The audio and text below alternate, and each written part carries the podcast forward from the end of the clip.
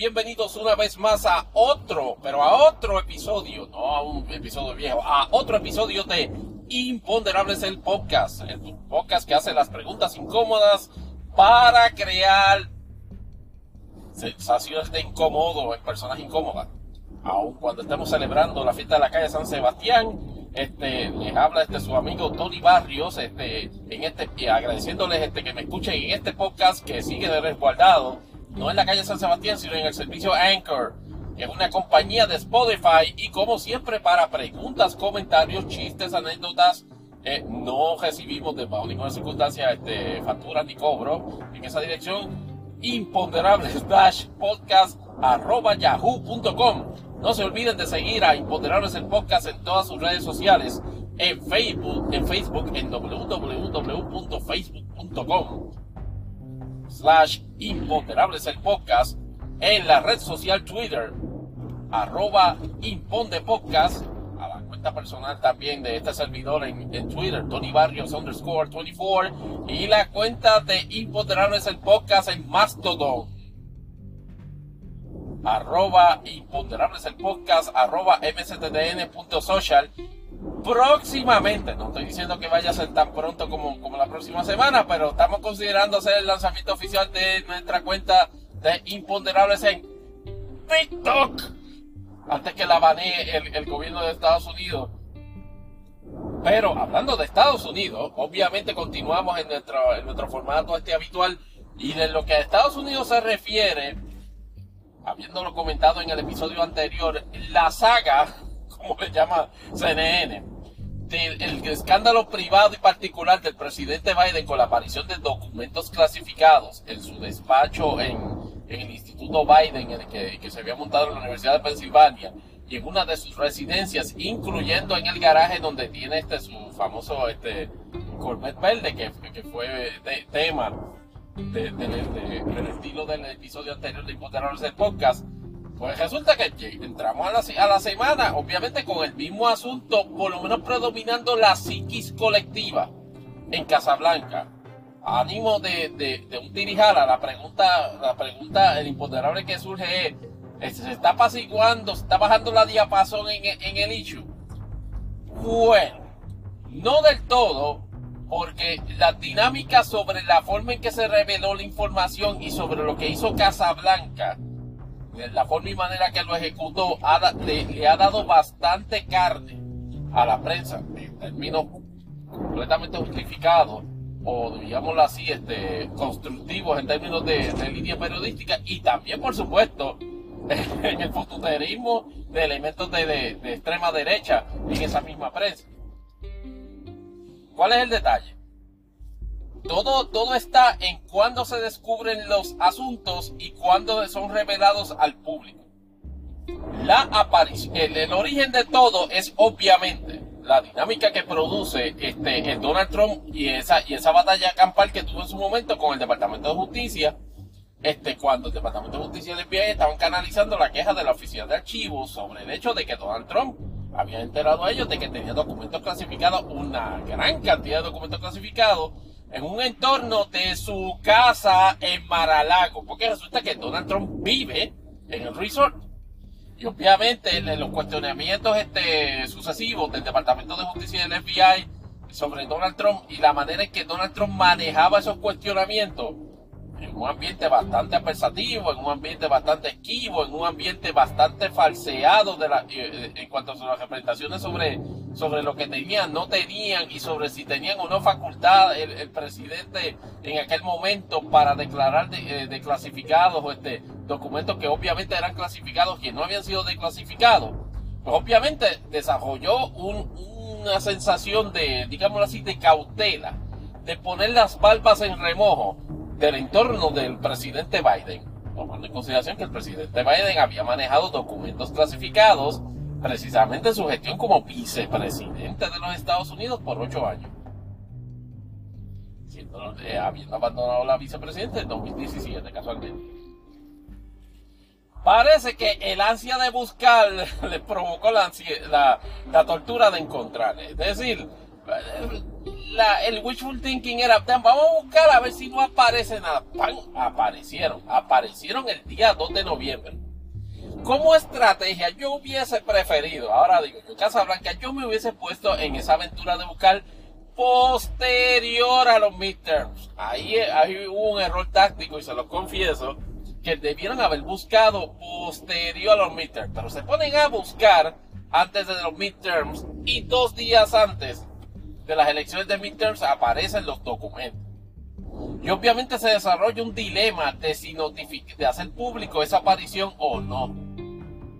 Por el margen particular, bien estrecho, Casablanca ciertamente, o los abogados de, o los abogados del presidente en ese momento, el, este, el causa del presidente, toman una decisión que no necesariamente se podía establecer que era extremadamente maquiavélica. El detalle, el detalle es que luego deciden hacer una, una, una sucesivas comunicaciones con el FBI cuando le entregan el primer set de documentos y entonces se coordinan unas búsquedas. Unas búsquedas en otros lugares donde Biden pudo haber tenido asuntos de trabajo. Por ejemplo, este, en sus residencias. Y ahí es que encuentran este, lo que totaliza hasta el momento, me parece que son 10 documentos, incluyendo una o dos páginas que estaban en unas cajas que guardaba en el garaje de, su, donde está el Corvette. Y entonces los periodistas lo que han lo que están establecido es, oiga, pero cuando usted se enteró de eso, ¿cuándo fue que vino a, a notificarlo a medios? lo vino a notificar en el, en el momento en que sabía que habiéndole transmitido esa información al Departamento de Justicia, y como comentamos y analizamos este con ustedes amigos en el episodio anterior, no le dejo otra alternativa a Mary Garland que mediando esas sucesivas irregularidades sobre la aparición de documentos en su despacho, hacer el anuncio de que venía un Special Counsel. Y ahí le amarró, ahí, ahí Casablanca le amarró, la, ahí le amarró las manos al Departamento de Justicia porque del ordinario no lo hubiese hecho y como discutimos en el episodio anterior, lo forzó por la óptica, para no, para no crear una óptica negativa de que ah, a Trump sí le va a señalar, este, le, señaló un Special Counsel y a, y a Biden no.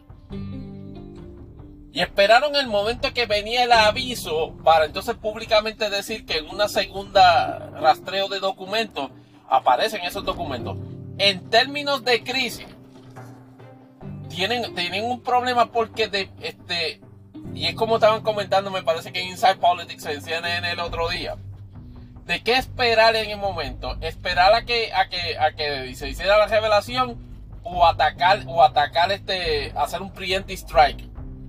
Yo creo que, que lo de noviembre, es la opinión de este podcastero, y si están en desacuerdo no puede comunicarse acá a la dirección de imponderable dash que en el manejo de la crisis, Casablanca y el presidente Biden no hicieron mal en esperar la este, eh, un par de días luego de haber eh, recibido los documentos, porque después de todo lo que se produjo dos días antes de las elecciones fue la, el, encontrar los documentos, no el señalamiento, no la canalización de los procesos a posteriori este, este, con el FBI o el Departamento de Justicia. El detalle, sin embargo, es que cuando se da esa segunda búsqueda, ahí es que debieron haber notificado. Ahí es que eh, debieron haber notificado. Y esa, y esa notificación se da, me parece que es a, a finales de diciembre. Y ahí es que debieron haber notificado. Mire, este, en diciembre debieron haber notificado. Mira, se, encontraron unos documentos en el, el despacho del, del, presidente cuando, este, cuando era vicepresidente en la Universidad de Pensilvania. Y se está haciendo una búsqueda en otro, este otro sitio. Es probable que puedan aparecer esos documentos y establecer que no ha habido un elemento de malicia en ello y que de hecho se está cooperando full tanto con el Departamento de Justicia como la Oficina de Archivo para entregar los documentos clasificados. Entonces, eh, no, prefirieron que llegas, que prefirieron, el wishful thinking era de manera errónea, de que Garland no, no nombrara un, un, special counsel para investigar la conducta de, o el manejo de esos documentos, el manejo de ese incidente. Y entonces cuando ya tenían la notificación encima, quisieron notificar 20, qué sé yo, un, día o menos antes de eso. Error, gajafal en ese sentido. Lo que está salvando a la administración Biden en ese sentido, irónicamente, es, es, es lo que pasaba al revés las noticias económicas están salvando, dándole un respiro a la, a la administración Biden en, términos de que el, los, informes positivos con relación a, este, a, nuevos empleos en el mes de diciembre, más el, informe con relación a que, a que se ha registrado una franca este, tendencia en la, en, la baja de inflación. De hecho, el Fed ha sido categórico en que no está en posición bajo ninguna circunstancia de revisar las tasas de interés hasta, hasta el próximo año tomando en consideración que esto es básicamente un proceso de inicio de recuperación, pues esas noticias acaparan a tal grado prominente la gestión pública del, del presidente Biden que ha mantenido sus approvals por encima de 46% que Reuters hoy estaba otra vez en la, en la narrativa de que Biden bajó 42%. Lo comiquísimo de, la noticia de Reuters es que tuvo que admitir que en sus números, a los cuales a Biden lo tenía en 39, pues tuvo que admitir que le subió a 40 41. Entonces uno no, entiende cuál. El propósito de la narrativa es crear una sensación de que Biden no está seguro. Hasta si se equivoca Reuters en este momento, no se equivoca, pero no por las razones que ellos creen. El approval rating de, Biden no se lo está matando, irónicamente, la economía. Todo lo contrario, lo está salvando de una crisis personal relacionada a la cuestión del, manejo de los documentos. ¿Qué pudiese agravar esa, esa, esa crisis? Sencillo, que aparezcan más documentos. Porque, y respectivo de eso, es altamente irregular. O es irregular que un, vicepresidente mantuviese documentos de esa índole. A menos, a menos que sencillamente, y puede ocurrir en el mercado de la, de la posibilidad de ideas o circunstancias, no empiece a lo que estamos hablando, eh, estamos hablando de una dinámica de política donde todo es, todo es malicioso y todo es con, el propósito malvado. Si uno quiere jugar a que, a que ante la narrativa de Sleepy Joe, la narrativa de Sleepy Joe le da cierto margen a establecer de que Biden sencillamente dejó esos documentos en el olvido. Hasta ahora, veremos a ver qué hace el Special Counsel este que, que investigue ese asunto, porque dicho sea de paso, ese referido que en su momento hacen a un Special Counsel en el área de Chicago, que fue luego este corregido este por Mary Garland y entonces le da, le da el, caso a investigar a un special counsel que fue nombrado por Trump. Ese es el otro elemento que está como que medio, mm, como que medio fósil. Como que Casablanca quería a alguien friendly en la investigación. Este, para de alguna forma esta, este, crear, crear un elemento de damage control. Garland les atajó el asunto poniéndolo este, propiamente a un, a un investigador o un fiscal que parece ser una persona este, proba. Que a pesar de que lo nombró Trump y usted podrá tener este, los prejuicios que tenga, igual que tiene la derecha con respecto a, Jack Smith, pues mira, está, están claros y, y, las manifestaciones que ha hecho de que, mira, yo voy a investigar esto sin ningún tipo de apasionamiento y haré señalamiento de responsabilidades. ¿Que a qué se expone Biden? Hasta ahora una verdad irrefutable es los documentos son clasificados. Dos, uno, dos, los documentos sí estaban en donde no debían estar. Tres,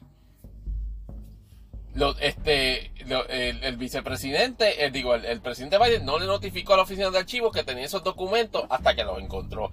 Ahí es donde, donde Biden empieza a suavizar la crisis. ¿Por qué?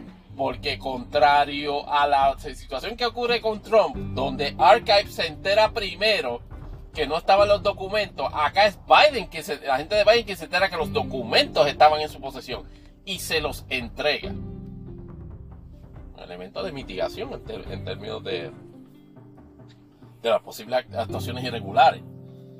Va a poder el, va a poder el, el comisionado, pues, perdón, el fiscal especial asignado al caso de, Biden, lograr los mismos, los mismos findings que pudiese estar logrando el fiscal especial en el caso de Trump. Mi contención es que no. Lo que hace diferente, el, elemento diferente, o sea, el, el, X factor, es la forma en que Trump reaccionó. Y cuando Trump y la forma en que la gente de Trump reaccionó a las mismas revelaciones o los requerimientos que le hizo la oficina de archivos y luego canalizados a través de la querella de la oficina de archivos al Departamento de Justicia, establecen unos elementos claros de obstrucción a la justicia.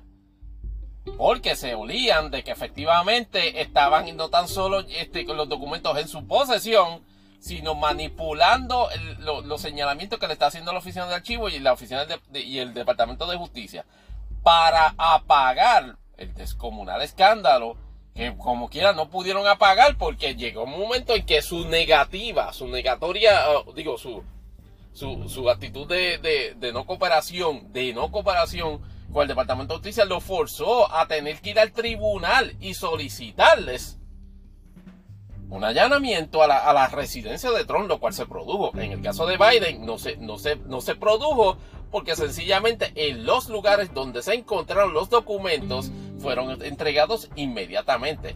Aquí lo que se va a investigar de la forma de Biden es si hay un elemento de negligencia, de, de no, de negligencia no, si hay un elemento de intención criminal en el hecho de que esos documentos estuviesen donde no están vincular al presidente Biden con un elemento criminal, por lo menos en mi opinión, está hasta ahora está IFI.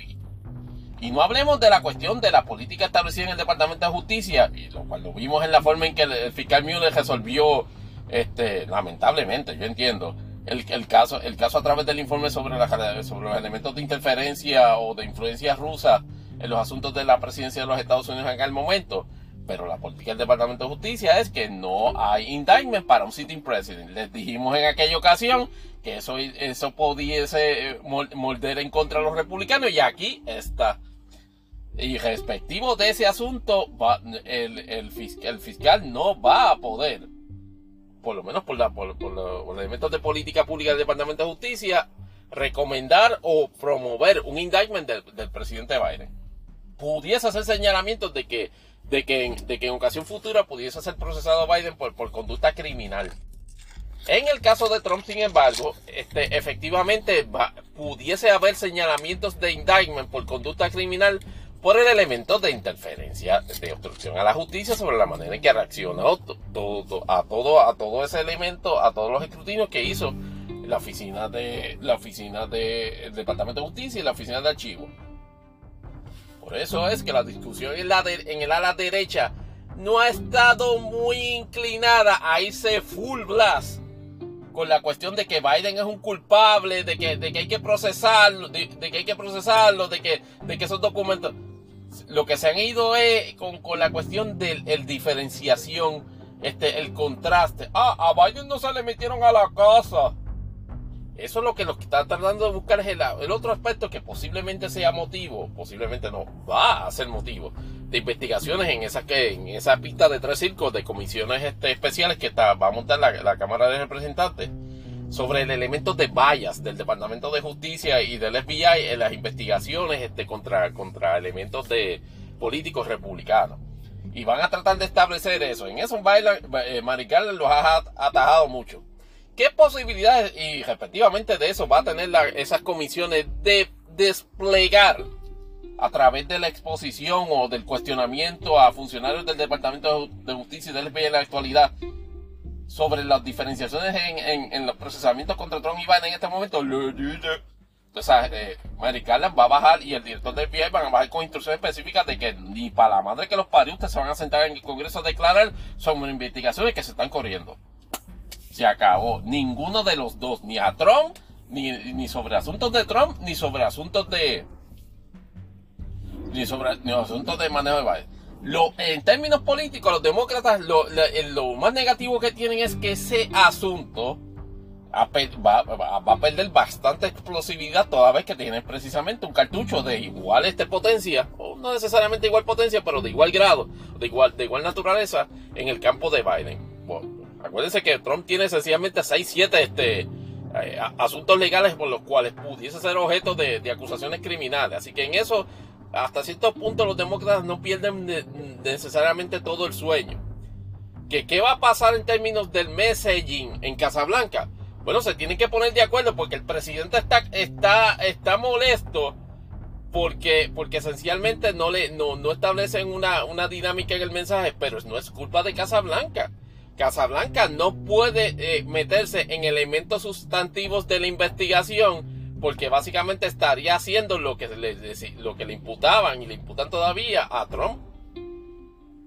No puede, o sea, en, ese sentido, la, la, la, contención, es que, y afortunadamente, el hecho que esté bajo la jurisdicción del Departamento de Justicia ahora en este momento, le brinda un buffer a todo el aparato de comunicaciones de Casablanca de, eh, de los 80 mil preguntas que le hacen en los Daily Briefing. No, no, no, no, eso se está investigando. Lo del wishful thinking de, de Biden y Casablanca es que en su momento, que en su momento, y esperan que ese momento ocurra antes de verano, el, el, el special counsel de su asunto venga y diga, mira, aquí hubo violaciones administrativas, este, yo no veo, aunque veo este, unos elementos altamente negligentes, yo no veo elementos criminales para encauzar a nadie, mucho menos o particularmente al presidente Biden. Y, hay, y solo en ese momento es que pudiese la este, Casa Blanca decretar o percibir que el issue ha sido resuelto. Cierro paréntesis en, e, digo, cierro, cierro este segmento y a la vuelta vamos a hablar de dos o tres asuntos este, para cuadrar Estados Unidos incluyendo el mega transición explosiva que está haciendo el caso de nuestro amigo George Santos, este, uf.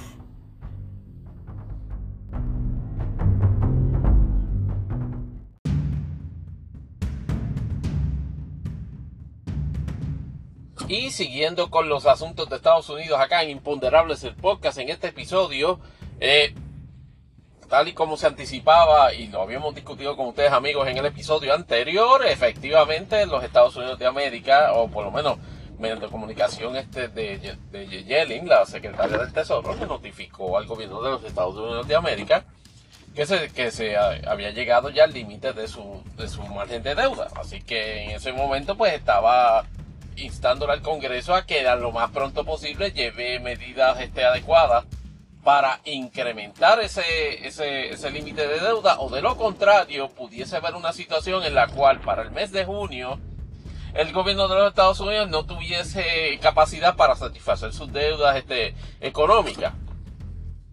Estamos hablando que la gran mayoría obviamente del, del, del propio pueblo, del propio país, el, el, Estados, el gobierno el Estados Unidos es el, que el mayor este, acreedor y obviamente este, varios países extranjeros tienen una participación considerable en esas deudas.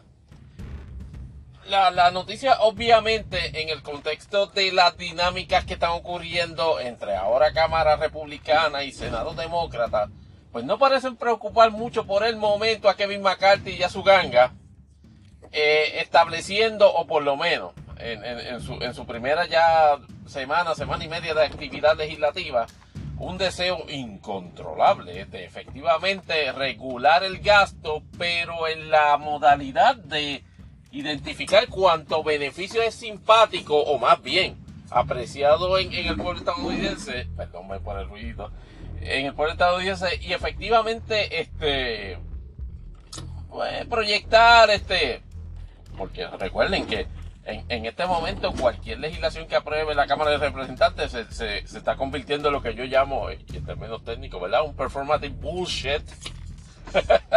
Toda vez que el Senado demócrata con toda seguridad no lo apruebe y obviamente si se aprueba, pues el, el, presidente Biden este, está, está bien puestecito para, aplicar el veto.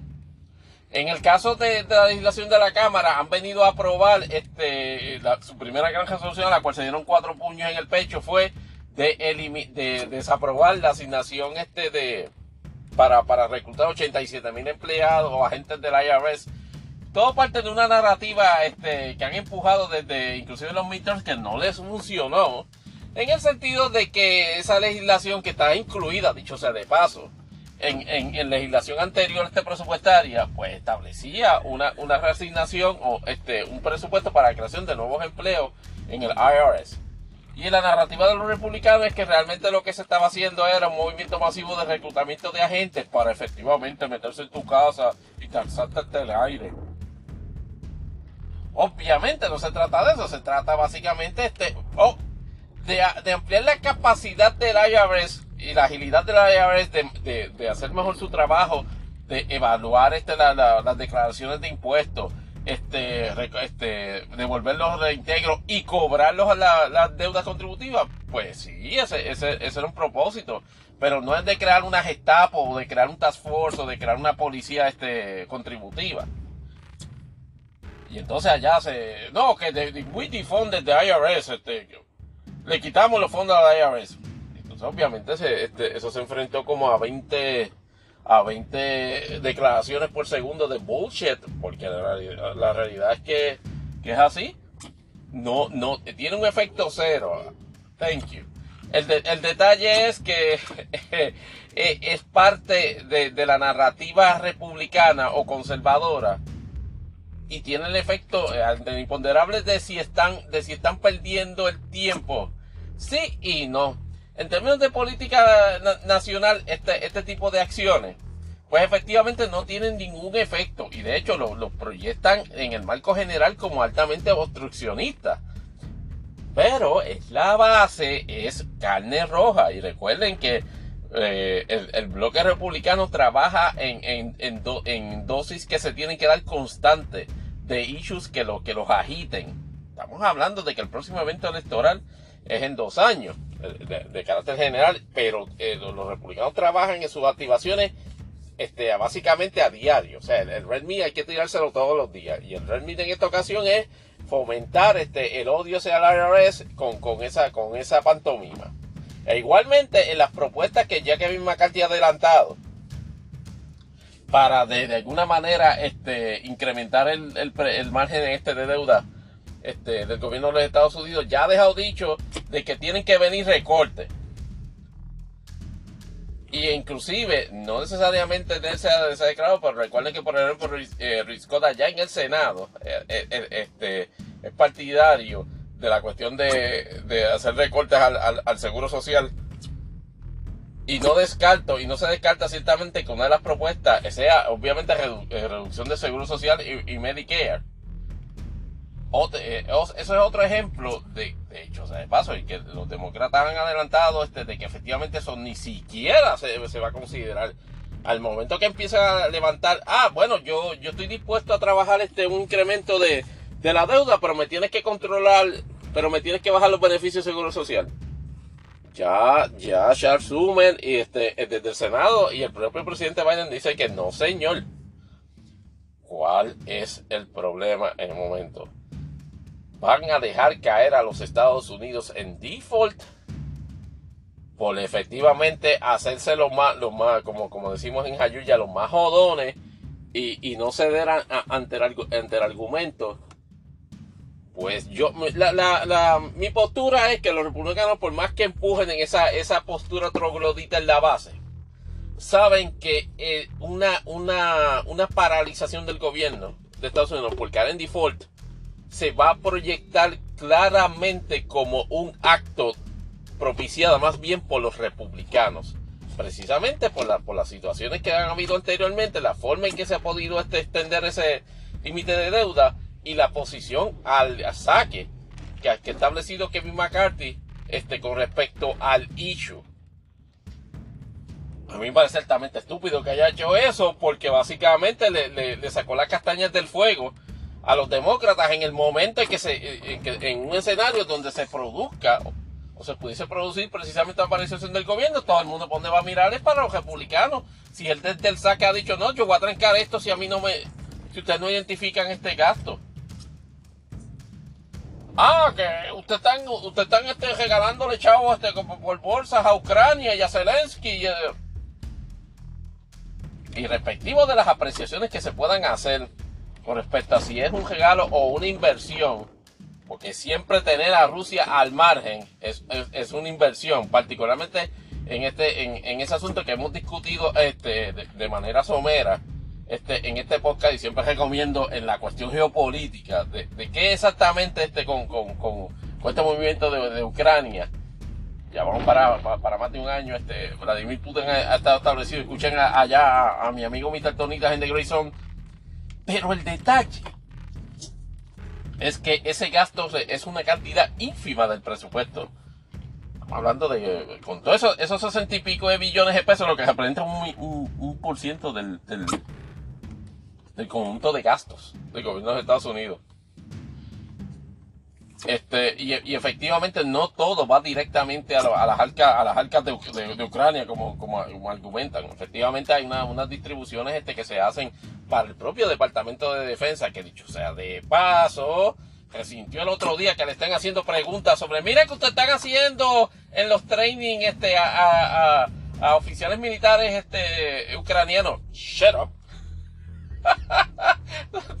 La pregunta de si incomodan un tanto, eso sí, incomodan un tanto porque eso da despliegue de, de un grado particular o elocuente de intervención del gobierno de los Estados Unidos en el asunto.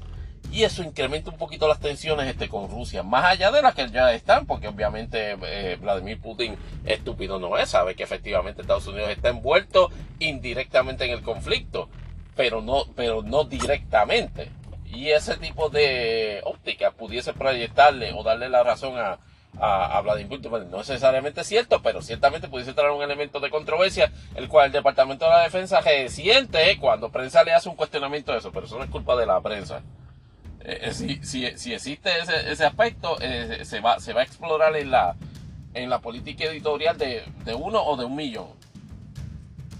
Pero, pero, este, transicionando, transicionando un momento a, al asunto que le está creando mayor controversia a la Cámara y que ciertamente le está bajando las castañas al fuego a, sacando las castañas del fuego a Biden, es el asunto del congresista George Santos de Nueva York, que parece ser el regalo que sigue regalando, por lo menos en controversias que benefician al Partido Demócrata y perjudican al, Partido Republicano, aunque claro, nuevamente Kevin McCarthy es el maestro de, de, de, del bluff está básicamente en, su liderazgo pendiendo de un hilo. Está su delegación republicana en una mini guerra civil por la prominencia que se le está dando a él. ¿Y qué, de, y qué decide hacer yo, este, Kevin McCarthy? Nombrarlo a dos comisiones. Obviamente la de, me parece que la de pequeños negocios. Y otra me parece que fue de planificación. Pero ¿qué pasa? En la medida que premia, obviamente, este su, incólume apoyo. Creo que en, to en todas las 15 sesiones de votación, Santos, buscando obviamente influ influencia de liderazgo, le votó a favor al, a, la candidatura de McCarthy para Speaker de la Cámara. Pero en la, medida que, que, McCarthy escoge premiar a alguien que no sea que todos los días le aparece una, un, un, un, una controversia, le aparece un aspecto nuevo de todo su elemento de falsedad en, en, su entorno personal, pues esta semana lo que le, lo que le ha tocado bregar es con dos revelaciones de que, de que, de que Santos, este, de alguna forma falseando información o identidad, se apropió de lo, de lo, de unos fondos GoFundMe para la, para la cura, este, de un, para, para el tratamiento médico, este, o veterinario de un, del perro de un veterano. 3 mil dólares más o menos. Lo cual efectivamente constituye un delito este, pues, grave. Pero entonces la revelación más escandalosa, sin lugar a, sin lugar a dudas, ha resultado ser la de eh, la relacionada a un elemento de su vida pasada.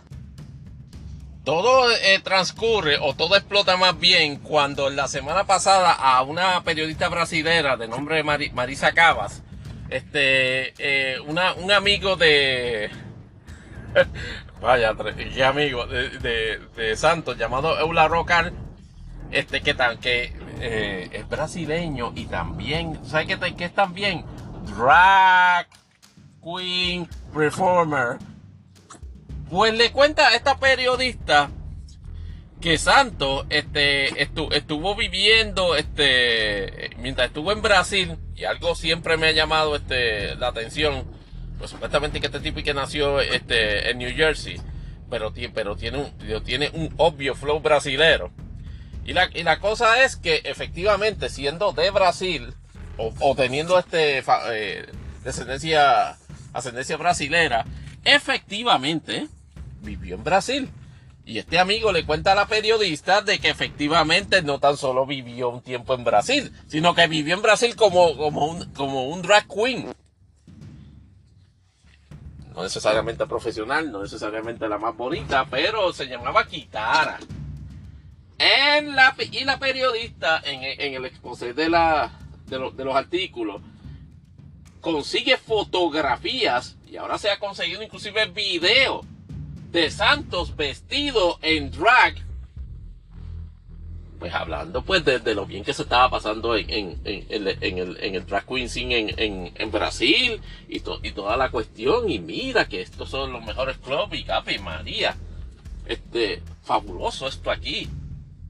Pero qué pasa este Santos que no había entrado a, negar ningún tipo de, los escándalos que se habían este, este señalado anteriormente inclusive escándalos que conllevan la comisión de delitos efectivamente procede, procede a, negar tajantemente de que esas imputaciones son un elemento de, de, difamación a mi persona y son totalmente falsas y ahora quieren empujar eso, este, la derecha y guau, guau, guau, guau. ¿Cuál es el detalle? De que obviamente la evidencia, la, la evidencia, la evidencia fotográfica es clara de que efectivamente es él. En, esa parte no hay, no hay controversia. Pero lo más revelador aún es que esto choca, pero de manera violentísima, con una política establecida en el Partido Republicano y una tendencia en parte de su discurso. Y eso, este, eh, para citarme ejemplos, este, recientes, por ejemplo, en la, en la, masacre que hubo en, en Colorado, en las cuales pues una persona este, este atacó este a, un, a, un, a un grupo de personas o a un, club gay este que de alguna forma estaba ligado a, exhortaciones este de proyecciones negativas por parte de gente, por ejemplo en ese caso como Lauren Bower, la representante este de, de Colorado, pues forman parte de un imaginario, forman parte de una narrativa republicana que desde hace un tiempito para acá ha denunciado, según ellos, la conducta de, personas homosexuales y de inclusive de drag queens como personas este, que no tan solo son este, depravadas, sino que tienen conducta de groomers, es decir, de gente que, quieren atraer este, menores de edad con el propósito de tener acceso sexual a ellos. Y eso, y eso ha sido un punto de discusión, otro punto de red meat en la comunidad este, trompiana ultraconservadora. Y Kevin McCarthy de momento tiene en dos comisiones de la Cámara de Representantes una drag queen.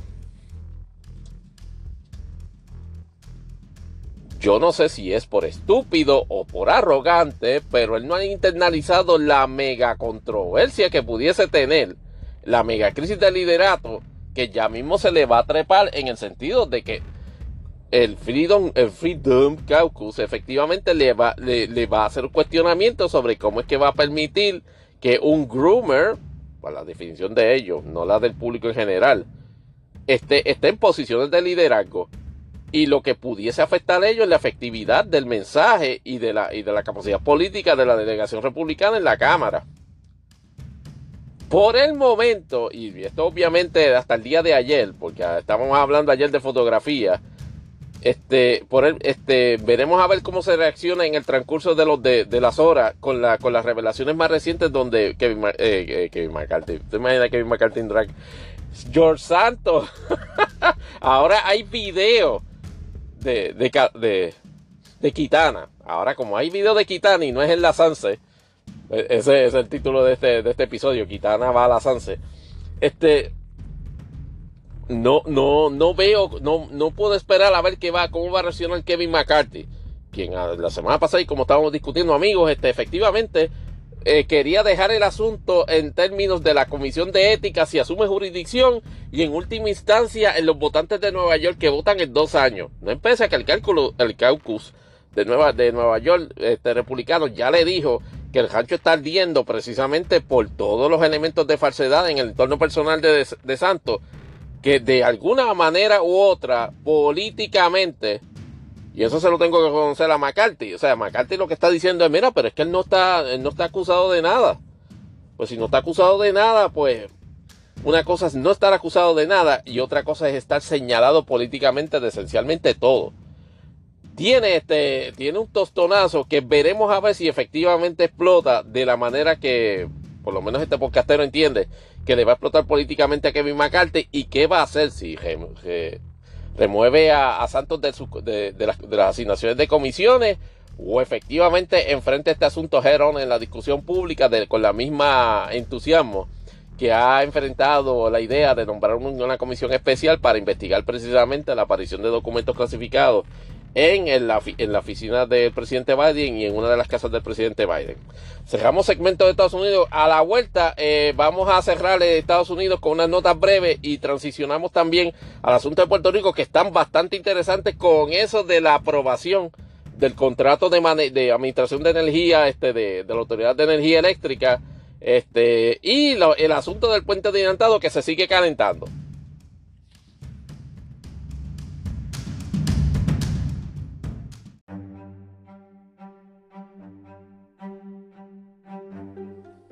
Antes de transicionar al segmento de imponderables Puerto Rico, pues, tenemos que hacer una nota, una nota breve con relación a lo de eh, Estados Unidos. Eh, y obviamente, casi nunca puede faltar en Imponderables el podcast una sección llamada Las aventuras de Ron DeSantis. bueno, Ron DeSantis esta, en esta semana pues lo que se dedicó fue a, través del Departamento de Educación Estatal de la Florida, rechazar una solicitud de adopción de el currículo de, nivel avanzado sobre estudios este, de naturaleza este, afroamericana.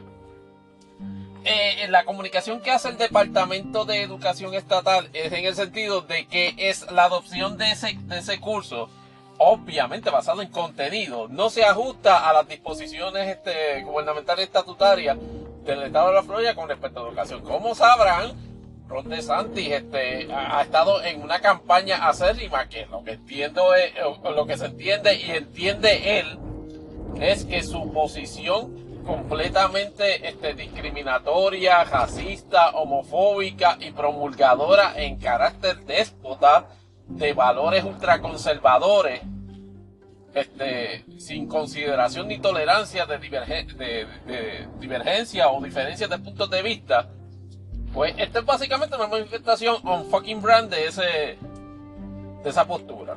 Y de nuevo, es, es un ejemplo más de la situación frustrante que están llevando, que están experimentando, se experimenta en el lado demócrata en el estado de la Florida, donde esencialmente contrario al discurso y al ámbito general este, nacional. En ese, en ese sentido, yo diría que es en el lugar de Estados Unidos donde los demócratas están más powerless en términos de eso, e inclusive ha, surgido noticias de que DeSantis se, se, entroniza, se entroniza en los, en los consejos de padres de los colegios este, más liberales en términos de, cuando digo que centroniza es que logra que candidatos a, consejos de padres a consejos escolares eh, con, su visión este troglodita este, sean este elegidos. Y es una situación este, que es contrario, que lamentablemente demócratas en Florida este, se, va, se, va a enfrentar este por los próximos cuatro años. Esto es parte de, una, de, una promulgación o más bien de una proyección ideológica que entiende De Santis que le rinde extremados beneficios políticos y usted podrá creer que es un energúmeno cabrón antisocial, de lo cual en este, este podcast se reitera que lo es. Pero no puede negar que políticamente está, está recibiendo los beneficios de eso. Un tipo que ganó por medio por ciento en 2018. Ganó casi como por 30 en 2022. Un pendejo representante de Florida en 2018, obviamente ayudado por Donald Trump, porque este, lo, logró en su reelección básicamente este, multiplicar casi 10 veces su margen de victoria en la próxima elección.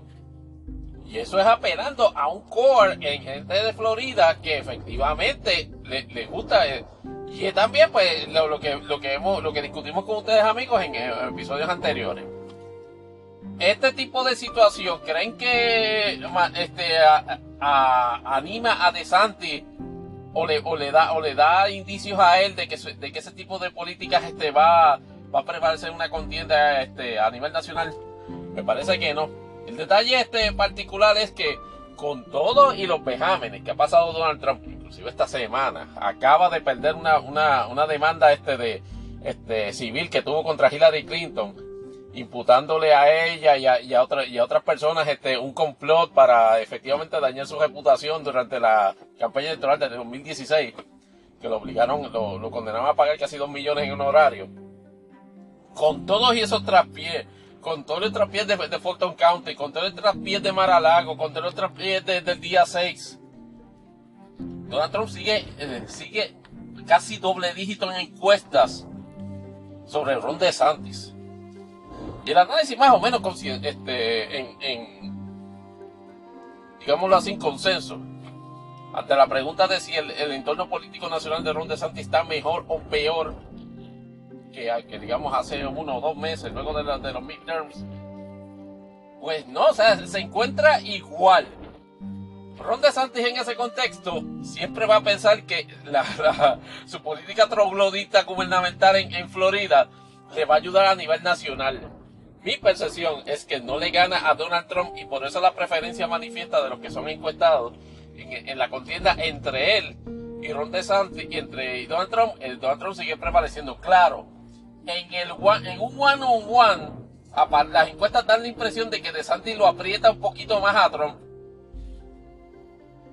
DeSantis lo que está es rogando, y se fijarán que él comenta de varias cosas, excepto de las investigaciones que Donald Trump tiene en contra, porque no está en posición por conveniencia política de defender, de defender posiciones de Trump en ese tipo de, situaciones. Él ora en que le explote Mar-a-Lago, que le explote Fulton County, que le explote este eh, enero 6. Porque eso básicamente obligaría al Partido Republicano en su sesión deportiva con querer ganar elecciones que no gana, a mirarlo a él como el único candidato viable. Y entonces tratar que tratar de mover ese core este extratrompiano a reconocerlo a él como un como un heredero aparente del trompismo. Y decirle sí cómo no este de Santi aunque no eres Trump confiamos en ti que nos vas a llevar este a la tierra prometida del trompismo pero eso no es lo que va a pasar este, este por, por el momento sigue Trump básicamente en la delantera y pero de, de Santi sigue como quien dice echando agua tibia para, para, el momento, para el momento indicado atacar. Y cuando digo atacar es manifestarse y declararse como la única opción viable para 2024. Pero entonces ahora, transicionando a imponderables Puerto Rico. Una situación de mayor discusión en este momento en la política de Puerto Rico es que nuevamente Pedro Pierluisi ataca de nuevo el, gobernador de prohibición más pusilánime este, en, yo diría que en los últimos 40 o 50 años, comparado solamente con Luis Fortuño. Y hasta ahora todavía no, llega a sus niveles, este, de, digámoslo así, de, de, carácter perjudicial en la gobernanza, que se está acercando a, pasos gigantados y me explico. El pasado fin de semana atrás, no sé si fue, este pasado fin de semana o el anterior, eh, la, junta de la, de la, de la, agencia de, de alianza público-privada aprobó un contrato de, de manejo de, de, de, manejo de energía o de administración de, de generación de energía de la Autoridad de Energía Eléctrica. Y como les decía, eh, la Junta de la PP aprobó un contrato para la generación de varias de las plantas que en la actualidad este, tiene control la Autoridad de Energía Eléctrica entre ellas inclusive la, la, cercana a nuestro hub, que es este Palo Seco en, en Baja. También la de Aguirre, la de Costa Azul y Cambalache en Arecibo. Lo más dramático de este asunto es que el imponderable de si a quién le, le, van a otorgar ese contrato al día de hoy oficialmente no se sabe. Sería un contrato para alrededor, me parece que de 10 años en el cual la empresa que va a llevar a cabo las tareas, casi a la ufanfa de Luma, no va a tener, eh, digámoslo así, eh, obligación. Muchas gracias. Eso, eso, eso siempre se necesita en este podcast. Una bocina este, imprudente en la grabación. La situación es la siguiente. Junta de la APP aprobó ese, ese, ese contrato ese, ese contrato, eh, en el momento que estamos grabando, no han pasado ni 24 horas donde la Junta de Gobierno de la Autoridad de Energía Eléctrica se reunió y aprobó ese mismo contrato. Cierto, ¿saben quién es el, presidente de la Junta de Gobierno de la Autoridad de Energía Eléctrica? Fernando Gil Enseñat. Y si ese nombre se le resulta familiar, ese es básicamente el, mismo individuo que era este secretario del Departamento de la Vivienda en, el momento en que a Ricky implota este, la, gobernación. Y que, y que, y que el pasado ha sido, ha sido ciertas niveles de su ejecutoria este, señalada. En una reunión este, que obviamente fue medio extraña porque fue una parte a puerta cerrada y otra este, en público donde, contrario a lo que fanfarronean elementos de la oposición política en el Senado y la Cámara de Representantes, ambos sus representantes, Eduardo Ferrer y Isa García, este, efectivamente le votaron a favor del contrato.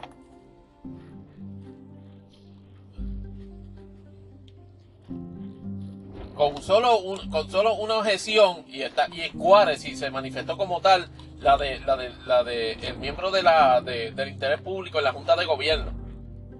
Pero el contrato a nivel de la corporación está aprobado. Ese contrato va a pasar a la firma del gobernador. Donde ya Luis adelantó, o casi adelantado, que efectivamente lo va a firmar. ¿Cuál es el problema político con ese contrato? que efectivamente va a provocar otro aumento en la luz. Y eso se le, lo hemos discutido no en este podcast, sino en un millón de podcasts que, de noticias de, Puerto Rico y de otros lugares, inclusive. Que, en la, que Pedro Pierluisi vive o muere con la cuestión de la, de, del servicio de energía eléctrica, incluyendo, pero más bien, principalmente, con la cuestión del costo. Y la juncadera de Pedro Pierluisi en este momento es, no, yo voy este, efectivamente a este a que a que a que se a que se a que se promueva este este la la, la de esto la, la el, contrato y la privatización y todo eso si incurre en, en incrementos en la factura recuerden que, que Luma en la parte de, servicio de distribución de energía le ha solicitado y obtenido de la Junta de Energía ya siete aumentos imagínense qué va a pasar en la factura cuando efectivamente se dé ese contrato donde Energía Eléctrica a su vez subcontrató, está subcontratando a través de esta APP el manejo de esas plantas de, generación. Primero que el, bill va a estar más complicado que, el schedule de Attack on Titan, que a eso vamos ahorita en, en, en Imponderables, se van a reír. Pero lo, peor de todo que, que, que, trae este contrato, que parece no ser entendido por Pedro Pierluisi, es que efectivamente este, va, a va a conllevar un aumento en, energía eléctrica, en la, factura de energía eléctrica para el consumidor promedio. Dice, pero, pero ¿cuál es el, pero ¿cuál es el detalle? E, eso me va a afectar. Bueno, le afectaría políticamente si no fuese por el hecho y eso lo, he, manifestado en Twitter, en redes, este, persistentemente, amigos. Y ahora se los traigo en, este momento. Pedro Pierluisi está en una envidiable situación en que está básicamente puesto para ganar las elecciones. Penosamente tengo que contestar que sí. Por las dinámicas de, de, la, de la patética oposición política que se le presenta en este momento. Me explico. De hecho, ustedes lo saben. No tengo que explicárselo. Estamos hablando de que eh, tenemos cinco partidos en el espectro político.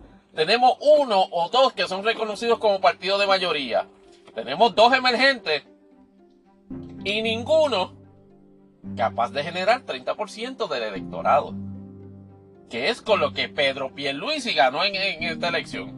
Y ya veo este, este, este, gente preocupada. No sé si fue esto Acevedo que, que, dijo algo así, yo creo que fue Luis Acevedo, que señaló de que, de que Puerto Rico tenía que haber una reforma electoral, yo sé por dónde viene, porque de lo contrario vamos a tener un momento dado un gobernador, este, un gobernador electo por 30%. Hello, newsflash, como dice, oh, México, digo, en la mirilla. Lo vamos a tener en 2024. Lo que se propone en ese contexto es básicamente adaptar la figura de la segunda vuelta electoral en el, en la, en el, en los procesos electorales de Puerto Rico para la candidatura de la gobernación. Quisiera pensar, quisiera pensar de que efectivamente hay oportunidad por la composición legislativa en este momento, que de hecho sigue siendo mayoría no PNP, que pudiese darle el, adoptar ese, ese elemento en el código electoral. La otra dinámica que hay es que si sería para de aprobarse, que lo dudo, pero digamos, vamos a poner un escenario este hipotético que viene en la Cámara y Senado logran mayoría de votos para un proyecto en el cual se enmienda el código electoral para establecer una segunda vuelta electoral, una segunda vuelta electoral, una segunda vuelta en, votación, cuando para la elección a gobernador, este, no sé, el, ganador no logra el 50%. Y entonces la segunda vuelta básicamente se coge por mayoría simple.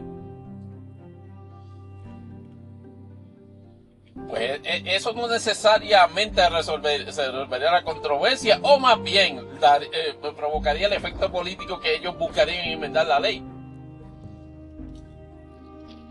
Aquí el problema, el problema que tiene el Partido Popular es que está sin gente para establecer una oposición cabal para Pedro Pierluisi, no ahora, sino en, yo diría que en dos o tres cuatrenios este, subsiguientes.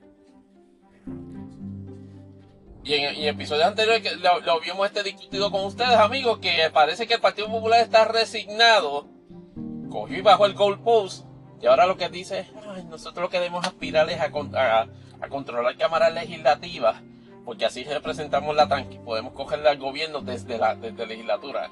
Eso no es lo que les ha pasado en este, en este cuadrino y eso que han logrado dos o tres instancias de, veto por encima del gobernador.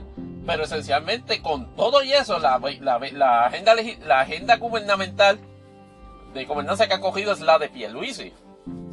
Porque después de todo el Ejecutivo y dos, la mayoría que ellos tienen en el Senado es tenue, particularmente por la dinámica de la presencia de Victoria Ciudadana y de, y de, Proyecto Dignidad.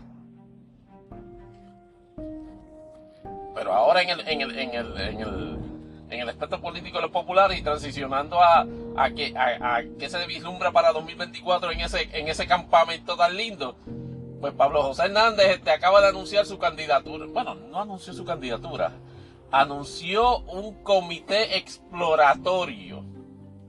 Y en eso este, estaba viendo a, Carlos Mercader, el chill número uno de Ricardo Rosselló, que no le tengo aprecio como analista, por más este buenazo que quiera proyectarse en pelotadura, porque tú no puedes ser un buenazo cuando efectivamente estás tratando de, siempre este, cotorrear los, puntos de vista y la defensa de carácter tipo, del tipo más asqueroso que ha estado en la política de, Puerto Rico en los últimos 50 años, que es Ricardo Rosello. Pero, cerrado paréntesis, a este, eh, Carlos Micada en el programa Jugando Pelotadura le hizo un cuestionamiento sustancial a, Pablo José de, mira, ¿cómo que tienes comité exploratorio? ¿Vas o no vas? Y él le explicó que él, que él estaba haciendo el anuncio formal precisamente para tener claro para que su, su elemento o su, su, sus elementos o su situación con respecto a cualquier este sistema o, esquema de obtención de, fondos o donativos políticos quedarse claro con eso. Es un comité exploratorio. Si no va, tiene que devolver los chavos. ¿Qué, ¿Qué es lo que intenta Pablo José, el nieto de Rafael Hernández Colón, detrás de este, con, con eso? Pues efectivamente, este, atajar cualquier tipo de, de lanzamiento que en el Partido Popular se quiera hacer particularmente de el pusiranísimo presidente de la Cámara de Representantes, Rafael Tatito Hernández. Platanero me tira un vacilón y le tenemos un vacilón a, a Luis Herrero, se le quiere y se le aprecia, pero ese take de que Rafael Tatito Hernández es el hombre más poderoso en la política de Puerto Rico, lo va a perseguir por sécula seculorum, porque este cuatrino ha demostrado todo lo contrario. Y Pablo José es esa es la lectura que hace. Yo me llevo a Rafael Tatito Hernández con toda la juncaera que tiene Tatito de que, ah, camino, yo tengo contactos con Biden.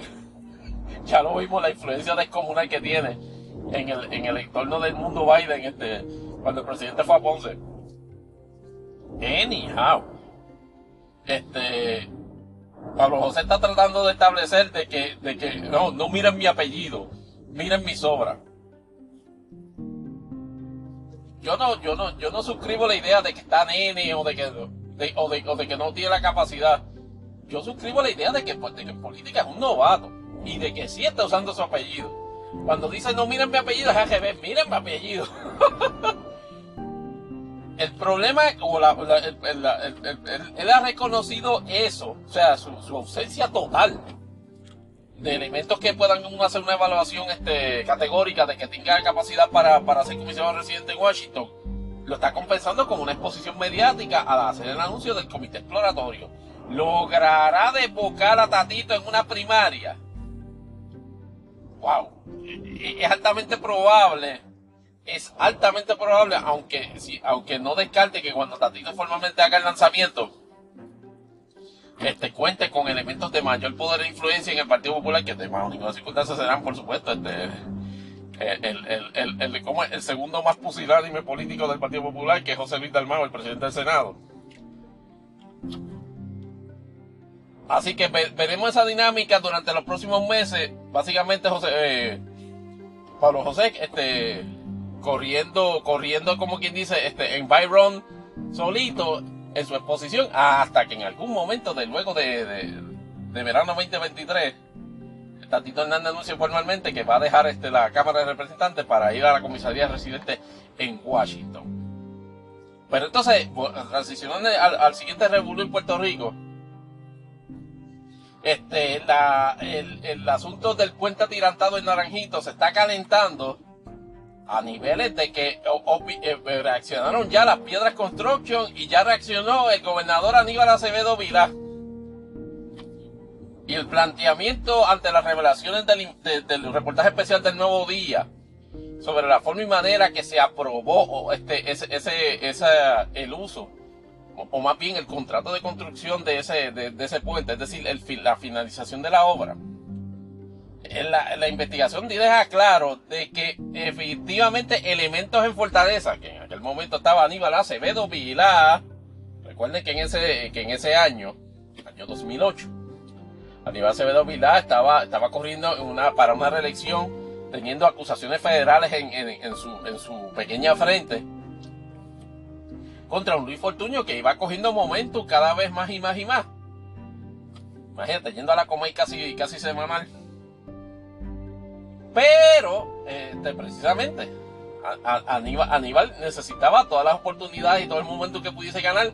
Y qué mejor que una obra faraónica como, un puente atirantado que parecía en la entrada de, Stargate para hacer eso. Y en octubre de, de, 2008, a dos semanas y un poquito más antes de la elección de 2018, inauguran ese puente. Ese puente no estaba ni ready. Es más, el, el, los, cimientos, los cimientos del puente que Hernández Colón inauguró en 1983 para la celebración del, aniversario de Lela. De Lela que se ve allí en el puente indio de, de Alta estaban más sólidos que ese puente. Y la investigación del nuevo día este, señala que efectivamente este, inmediatamente después que se hace la ceremonia se procedieron a, a, continuar reparaciones. Pero lo más eh, insólito que se da es que la autoridad de carreteras relevó de responsabilidad a las piedras construction. Claro, eso tiene que haber sido producto de la exigencia de, alguien, quien sea de la autoridad de, carreteras o de fortaleza, en el sentido de producir la disponibilidad del puente antes del día de las elecciones de 2008. Las piedras tienen que haber dicho, vea, yo te lo produzco antes de las elecciones, pero tú me liberas carreteras, o eh, por lo menos en términos formales, que, quien tenía el contrato efectivamente hace el relevo. Políticamente se, se hacen los señalamientos que vimos en el, episodio anterior, discutíamos en el episodio anterior de, pasarse la papa caliente, pero en la cronología de hecho, evidentemente hay un señalamiento o una insinuación dirigida a Aníbal Acevedo Vila. Y Aníbal Acevedo Vila dijo, yo no sabía eh, absolutamente nada de eso, aquí en Fortaleza nadie se comunicó este con, con carreteras o con, las piedras para que, para que ajoraran ese, ese proyecto. Y entonces, ¿y el carro rojo? en la ceremonia en la ceremonia de inauguración del puente y él paseándose en el carro en el puente.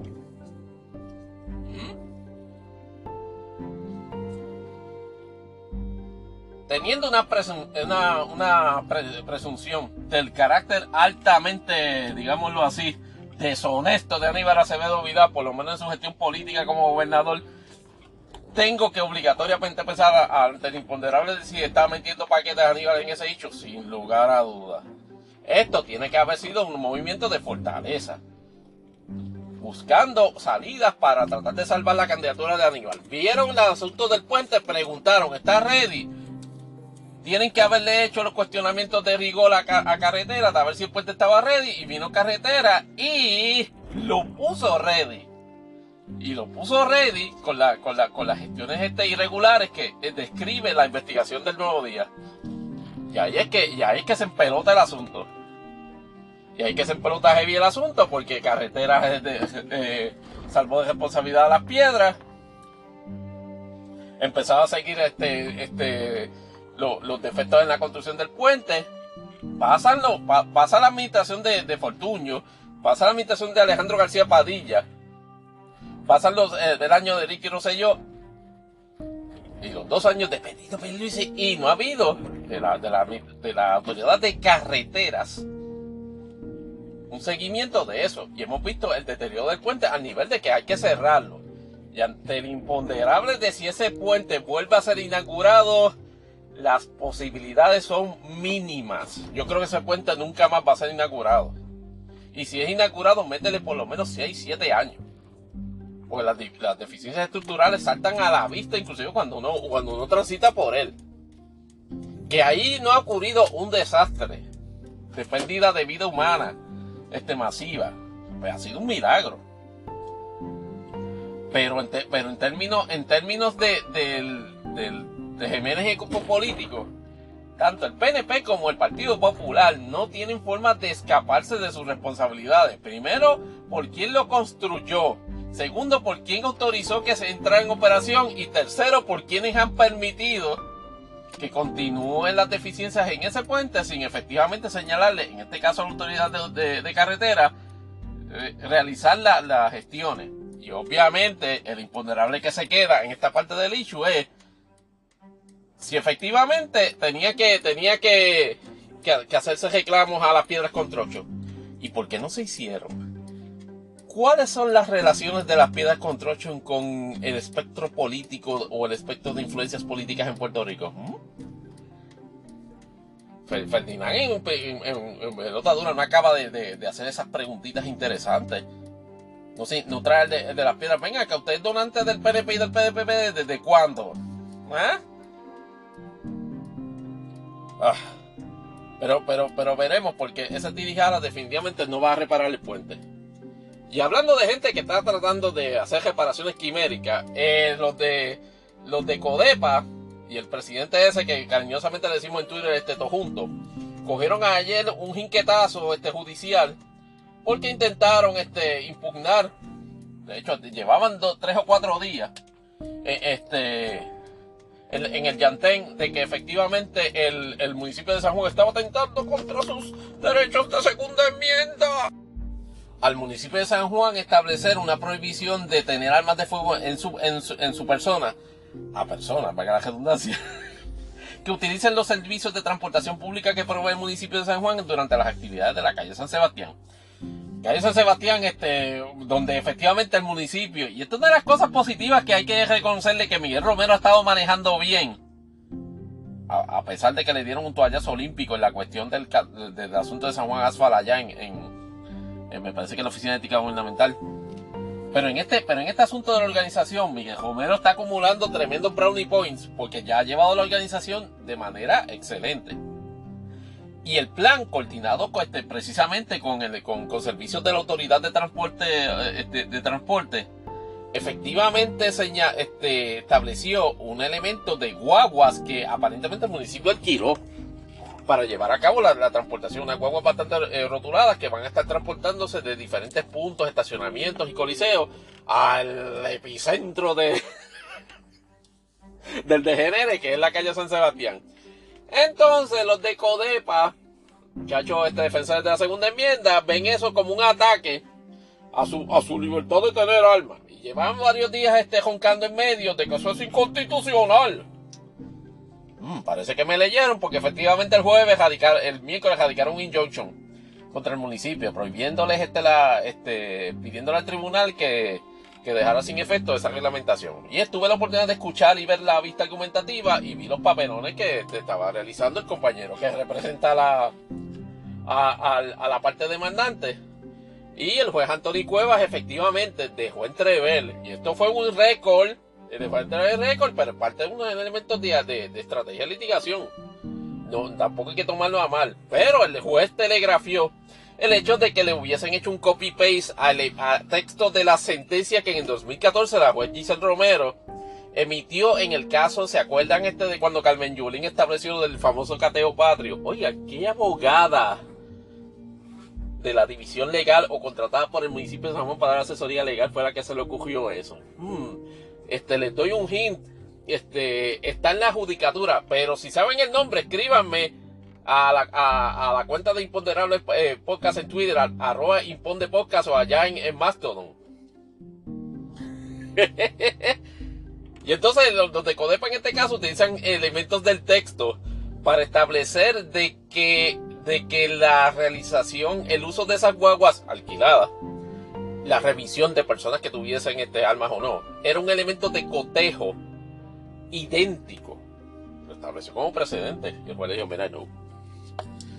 No porque, contrario a lo que hizo Carmen Yulín en 2014, donde sencillamente amuralló San Juan para que a los Hunger Games, tú sabes, a los a lo, a lo Attack Titan, que no podía entrar nadie este, si, no, si no se le hacía cateo. y y en ese, en ese caso el tribunal de primera instancia este, revocó esa determinación. Pues acá no, porque el, el elemento de transporte que provee el municipio de San Juan no es el único elemento de transporte. Y tú puedes llegar a pie esencialmente. Puedes caminarte cómodo desde, desde Miramar, desde la, desde la Ponce de León, caminar por Puente Dos Hermanos y llegar a San Juan. Con, con, todas las armas que tú tengas este, autorización para portar. ¿Qué es lo que dice el municipio? Está, está chévere, papi, pero en la, pero en la, en los vehículos míos que yo estoy proveyendo, yo quiero, en mi interés apremiante de establecer un elemento de seguridad adicional. En eso debo admitir que el, abogado de la parte del municipio de San Juan a veces hacía unas categorizaciones un poquito como que estereotipadas y hasta, negativas sobre la gente que tiene armas de fuego y, decir, no, este, pero, pero el, el, detalle, el detalle es, yo establezco un control de seguridad adicional, de la misma forma que inclusive el juez se lo, se lo, se lo dejó ver. Mira, de la misma forma que usted establece un control, establecemos un control aquí en este edificio, usted con armas no puede entrar aunque tenga aportación. Y luego de esa pantomima, a las 5 de la tarde bajó la resolución, no al lugar. Al momento de la, la grabación de este podcast no sabemos si efectivamente el, eh, este, pues, se va a producir una, una moción de jurisdicción del apelativo, pero si surgiese en sección posterior de este podcast le estaremos comentando o por lo menos le estaremos planteando preguntas sobre qué pasaría en cuanto a eso. Tomen en cuenta de que las actividades de la, de la fiesta de la calle San Sebastián duran solamente tres días, así que este asunto se acaba el lunes. Igual que este, que este segmento de este episodio. A la vuelta, vamos en Impopterables, donde vamos a estar discutiendo o, planteándonos de que cuántos de cómo le tocan a, le quedan a Shakira para chillar en el pecho a Piqué. Le revolú que ha formado Estudio Mapa con el schedule de Attack on Titan, que ya no, no es posible explicárselo a mi, a, a, mi suegra, cómo es el schedule ahora de, de Attack on Titan. Y otras cositas más este, en el mundo del espectáculo, este, o en el mundo de lo, de lo de, que cubre la sección de Interables. Nos vemos a la vuelta.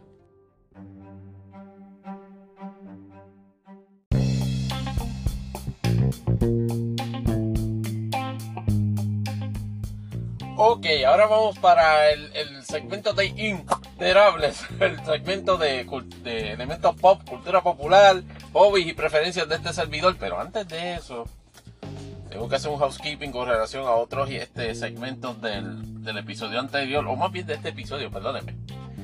Hay un asunto de que estoy viendo de que manifestantes este, de grupos ambientales que están comandados, no todos, pero algunos de ellos, por el ISL Molina, el fallido y fracasado este candidato a la gobernación, este, que se ha convertido ahora en una especie, pues, de, digámoslo así, de un, de un elemento agitador o por lo menos que utiliza causas este, loables o causas nobles para efectivamente para apretarse al frente de ellas y decir que él, que él es el estandarte o el influyente sobre esas ideas pues se ha desarrollado una, una, dinámica donde ahora está interviniendo o está teniendo confrontaciones con elementos de prensa por la forma y manera que cubren este eventos y las protestas. Y entonces en el caso particular de él, este, o del grupo que él este, lidera o influencia o comanda, se relaciona una situación en, el, en, el, en, el, en la playa Muelle el Azúcar en Aguadilla, donde tuvo un encontronazo con Ivette Sosa,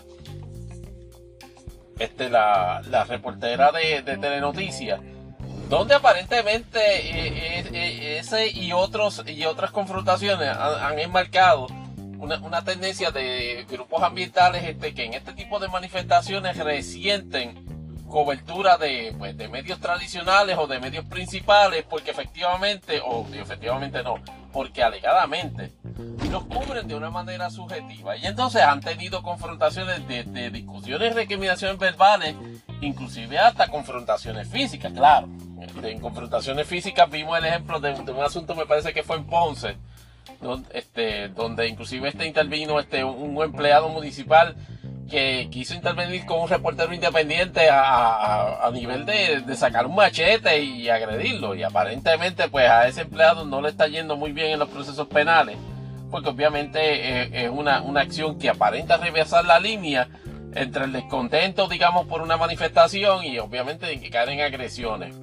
Pero eh, concentrándonos en la cuestión de prensa, este rapidito, Eliezer Molina y la gente que, de su entorno en esa ideología y respectivo de los méritos que puede tener este, las reclamaciones que hacen, bien sea este, por, por acciones este, empresariales que pudiesen estar atentando contra el ambiente o inclusive este, por situaciones donde haya apropiaciones que pudiesen interpretarse que son este, eh, consonas con ideologías este, de, de, de marginar a, puertorriqueños, este, por ejemplo, en una situación relacionada a una, una adquisición este, de, de propiedades este, eh, masivas en el área de Puerta de Tierra, que se está haciendo una protesta porque pudiese ser un elemento este, de, desplazamiento marcado en, en, esa área, porque aunque hay propiedades privadas que fueron vendidas, aparentemente el gobierno también propiedades que había comprado para un precio particular las revendió a un precio mucho menor. Sobre eso este, estaremos este, trabajando en el episodio anterior. Pero la nota que quiero dejar sobre ese asunto es, Libertad de prensa es libertad de, para todo aquel ciudadano que quiera practicar el ejercicio de libertad de prensa. Si a usted no le gusta como está haciendo una cobertura a alguien en un sitio público, más allá de no atenderlo, no tiene el derecho a su vez de bajo ninguna circunstancia eh, fomentar o inclusive suprimir el ejercicio de esa libertad de prensa, bien sea Telemundo de Puerto Rico o bien sea el de un fiscalizador o sea cualquier, este, cualquier otro eh, eh, ente de prensa este, o una persona particular que quiera allí grabar lo que está recopilando para, digamos, usarlo en un podcast o usarlo en un posting de Facebook, de su cuenta personal, ese, ese también ejercicio de, de, de derecho de ejercicio de prensa y tiene derecho a que no se le cuarte. Así que ese Molina y su gente vayan alineándose a la noción de que no todo el que quiera cubrir el evento va a estar en disposición de cubrirlo de la forma que ellos quieren. Espero que, ese mensaje este, cale, si no es por a través de este podcast, ¿verdad? Que está en, la, en, la, en, en el servicio Anchor, una compañía de Spotify, by the way, pues que a otras personas se lo hagan llegar. Ahora, vamos entonces a Imponderable, como tal. Entonces, en Imponderable, habíamos dejado la saga de Shakira y Piqué en el hecho de que luego de, del explosivísimo este debut de la sesión número 53 de Bizarrap y todos los acólidos que ha ganado, inclusive ser la canción este en español este de, de, más rápido ascenso, eh, de mayor cantidad de reproducciones en número uno en el idioma español, sufre Benito. Y toda la controversia este medio estéril sobre una tiktokera venezolana que alega que, que Bizarrap y Shakira se le copiaron este de la, canción porque aparentemente no hay un, elemento, porque dice tú, o sea, ¿sabes cuántas canciones dicen tú? Anyhow, aparentemente este, la- la- las reacciones en todo el entorno social o en todo el entorno de farándula, este, la gran mayoría a favor, pero siempre hay eh, eh, expresiones este, eh, simpáticas a la posición este, del pobre Gerard Piqué. Este, y todo y toda la pantomima que hizo durante la semana pasada, obviamente un intento fallido este de, de- capitalizar en el en, en la jastra, en el escarnio a través de a través de un supuesto auspicio que había recibido de Casio y que aparentemente fue falso. Pero obviamente la compañía de automóviles que se me olvida el nombre ahora en, el, en, en la canción, este, de esa aparentemente sí tuvo, tuvo muy buena prensa porque llegó este a- al lugar donde están corriendo la liga esa de embuste de fútbol, eh, digo, este el Kings League. Que eso de por sí ya teniendo una controversia separada. eh, Pero, pero en este podcast, por lo menos en este momento, no lo, no lo vamos a tocar, pero está interesantísimo, pero se lo mencioné un poquito la semana pasada. No conforme con eso, Shakira acaba de sacar un- una, una secuencia de baile con, con unas compañeras, unas amigas, este, con la misma canción este, de, de su colaboración con Bizarrap. Y está amenazando a- a- a- a hacer igual de trending que lo que, está, que, que lo ocurrió con, con la canción. Está, está Shakira ya este, abusando de la monetización o del auge de la canción. Una pudiese decir que sí.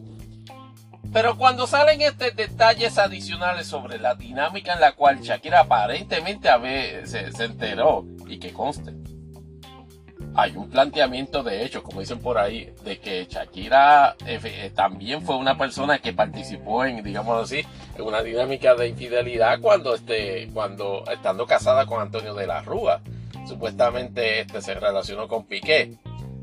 Pero eso, eso, eso no necesariamente la, la justifica la, la situación este, doméstica por la cual está pasando. Pero la forma en que se, que se enteró alegadamente fue por el hecho de que ciertos elementos de su entorno del hogar estaban como que movidos, como usados por, mucha, por otra persona. Particularmente el pote de jelly de un sabor particular que a ella le gustaba y Piqué detestaba. Y que ella llegó y veo que ese pote estaba vacío. o sea que Clara le, le estaba comiendo la jalea. oh my god. Y que, y que desde ahí empezó a sospechar algo está pasando aquí. Algo está pasando aquí y, y- obviamente hubo las revelaciones. Que ya evidentemente hay una, una guerra mediática más allá de, la- de las situaciones. La artista por lo menos está pi- capitalizando un poco mejor, no necesariamente este, y repetimos de las justificaciones, pero está capitalizando un, un- un tanto mejor. Yo espero que en un momento dado ya eh, entra- entrado a cuaresma, este asunto pase a la trastienda y obviamente se convierta en otra estadística más en la carrera musical de Shakira, pero no se convierta en una especie como que de, de, de shtick este, por, de forma permanente. Pero claro, nuevamente, en el desarrollo o en la forma en que uno trabaja este, sus emociones o canaliza este, su- su- sus reacciones a eventos que le pasan en su vida y si los quiere o no formar integrar de alguna manera a algún esquema de monetización, eso es un asunto personal de cada cual. En el mercado libre de ideas y de, y de, y de, y de figura pública, Shakira está sujeta a, precisamente a las cosas buenas, a las percepciones positivas más bien y negativas sobre ese asunto. Veremos a, veremos a ver si Piqué puede catapultar el escarnio que, que, que sufrió a manos de Shakira de alguna forma y que redunde en ganancia o en mayor exposición en este proyecto nuevo que está corriendo de la, de la Kings League. Ok, vamos a ver cuál es el otro tema. Oh, chach. En, en anime discutiendo este brevemente. Eh, Estudio Mapa. Este, estábamos todos preguntando, bueno, ¿cuándo es que va a arrancar este Attack on Titan? The Final Season parte parte 3. Sí, parte 3. Porque como, como, como, como habrán visto, Attack on Titan está acabándose este, desde, desde, desde 2021, más o menos. Se estaba acabando. Este, parte 1 y parte 2. ¿Qué pasa? Que eh, habíamos esperado, tenemos la expectativa de que efectivamente se, se arrancara el estreno de, de- la tercera parte de Final Season ahora en el, mes, en el mes de enero o a finales de diciembre. Pues resulta que Estudio, Estudio Mapa este, a su vez anuncia que debido a atrasos en la producción, ciertamente Attack on Titan Final Season Part 3 va a comenzar el, el, el, el 3 de marzo, por cierto, es la fecha del onomástico, del cumpleaños de este servidor y su anfitrión de Imponderables el podcast. Así que ciertamente pueden, pueden enviarme regalos este. no, hombre, no, este, este.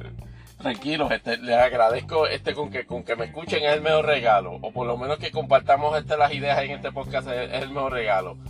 Pero volviendo al asunto del 3 de marzo, Estudio Mapa anuncia el, el, estreno de la tercera parte de Attack on, uh, uh, on, Titan Final Season. Con un insólito caveat. Que se va a dividir a su vez en dos partes. no se sabe cuántos episodios van a componer esta última parte de la tercera parte de la tercera parte del Final Season, pero aparentemente va, va a venir otro estreno en algún punto luego en verano, a finales de verano, de la segunda parte de, de, de Attack on Titan, de Final Season, de Final Part. Jesus Christ, o sea, ¿cómo, cómo yo le voy a explicar a, mis nietos que, que, el final de, que el Final Season de una serie cogió, duró casi dos años? Eso es parte de una dinámica de un estudio que en el anime, Mapa, es uno de los eh, estudios más calientes en términos de exposición y en términos de solicitud de sus servicios profesionales pero también ha enfrentado en otras ocasiones una, este señalamiento sobre una cultura, digámoslo así, de trabajo forzado. Este, lo que ha impactado, digamos así, los schedules de, de sus diversas producciones. Habiendo tomado este Attack on Titan, estando trabajando en Attack on Titan de Final Season, de Final Part, anunciaron también de que van a trabajar el Season 3 de One Punch Man, que esa es la, esa es la serie más alocada del mundo porque ya ha corrido con tres estudios y el que mapa, of all people, se integra en la producción de la tercera del tercer season de esa serie es este es preocupante este, precisamente por el bienestar este de todos los componentes de ese estudio de anime, pero hasta donde tenemos entendido, están on board con la, con la producción y ciertamente ya está en schedule en, algún punto de 2023. Por otro lado, este, y, cerrando, y cerrando el mini segmento de anime, eh, eh, estoy viendo. Eh, estoy viendo esta la situación con respecto a, a, digamos, este, series nuevas que están entrenando en la temporada de invierno. Estoy viendo, no sé si lo comenté en el episodio anterior, Nier Automata, este, que es básicamente la, adaptación de, de, del, mismo juego. En este caso, eh, la serie es Nier Automata versión 1.1A. Esto es basado en un juego de Squaresoft este, que, le produjo este, of all people, Platinum Games, este, los creadores de el juego de acción del año en los Game Awards, Bayonetta 3. Pues Platinum, este, para, en un punto me parece que 2010 para PlayStation 3. O, fue PlayStation 4. Bueno, la cosa es que le, le, produjo ese juego. Este, y básicamente tiene unos elementos muy similares a lo que, a lo que en su momento resultó ser primeramente Bayonetta. Este, y obviamente la, la, serie de Bayonetta, obviamente con un personaje este, interesante en un futuro súper, súper remoto, super remoto. Cuando digo remoto es súper super adentro en el tiempo, bien, bien, un futuro mega lejano este, con, con, con, personajes que obviamente en términos estéticos este son, son interesantes, pero más interesantes este son, son, son su historia, fieles a la ejecución del juego. Y por lo menos tuve la oportunidad de ver el primer episodio y me impresionó la fidelidad con la cual este, trabajan los elementos este de, del juego en la serie.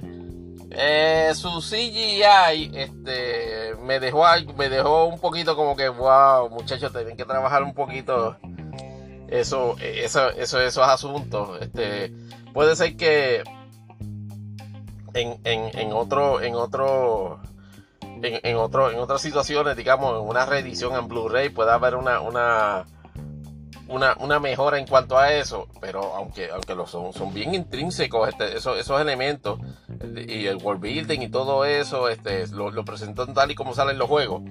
Efectivamente, este, ese CGI tuvo un, su calidad un poquito como que acartonada. Este, pero, pero no, no dudo, este, bajo ninguna circunstancia, este, este, que, efectivamente eh, vayan a mejorar la, la medida, aunque he oído rumores de que aparentemente esto es un, una, esto es un one and done. Esta, esta, serie creo que lo que va a durar es un season, así que les traeré más detalles esta semana sobre, sobre, sobre eso. Ahora, otro, otro ejemplo de otro ejemplo este de, de, series que efectivamente se basa en un juego, videojuego que por cierto a mí no me gusta pero que la pegó pero como como como centella es esta producción que acaba de estrenar de HBO Max de, The Last of Us. Este, una serie que ha tenido a todos los creativos, incluyendo el creador del juego, este, envueltos en la producción de la serie de televisión. No es necesariamente muy revolucionario, todo esto de Survivor Apocalypse o, Zombie Survivor. Este, es un juego que yo en lo personal nunca este, no he jugado este como tal, pero mis impresiones de, como dicen por ahí, a lo lejos, y videos que he visto sobre sus game mechanics, a mí no me han impresionado mucho, más allá, obviamente, de la portentofa presencia gráfica, presentación gráfica del juego. O sea, parece una freaking película. Los elementos de juego yo los he encontrado siempre lo que he podido observar, no necesariamente muy buenos y, sobre, y lo he considerado un juego sobrevalorado.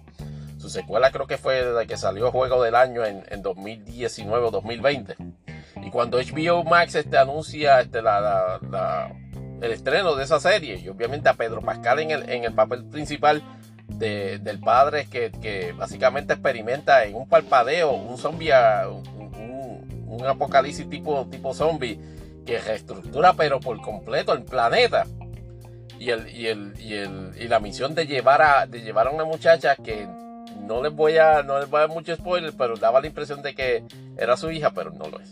Anyhow, tuve la oportunidad de ver el primer episodio y quedé altamente impresionado con la calidad dramática, con la predicción dramática y con la predicción casi eh, cinemática, sin lugar a dudas, de, esta serie de televisión. O sea, el world building y cómo establecieron la premisa, espectacular. Las actuaciones este, de, Pedro Pascal como protagonista, su hija, este, por el periodo breve que, aparece, eh, impresionante también. Si usted nunca ha jugado el juego, no se ponga a jugarlo ahora porque quedaría espoleado. Si tiene amigos que han jugado The Last of Us, Walter 1 o 2, por favor no se ponga a conversar mucho con, ellos porque está, eh, están en la misma dinámica que nosotros los, fans de anime cuando vemos una serie y no, hemos, y no hemos leído el manga, que están los mangarridas al lado de uno. Ah, pero eh, te, vas a gozar con esto porque va a pasar esto. No, te, vas, te vas a chaval porque va a pasar esto otro ahora en, en este season. Pues no, no haga eso. Pero eh, eh, estoy muy entusiasmado y de la serie live action que yo entiendo que no se debería usted perder si va a ver, si va a ver este, este, televisión streaming esta, esta, semana, aunque ciertamente está corriendo en su emisión original a través del canal HBO, pero se pasa simultáneamente a través de HBO Max, este, y, todos los y todos los demás este, servicios de servicios de distribución de HBO este, es altamente recomendada. ¿A cuánto nos va a llevar este season? Me parece que este season son 10 episodios. Veremos a ver si efectivamente este, este, completar la historia. Y los que fan del juego nos dirán este, a posteriores de, si, es fiel a lo, que, a lo que está ocurriendo en el juego o no.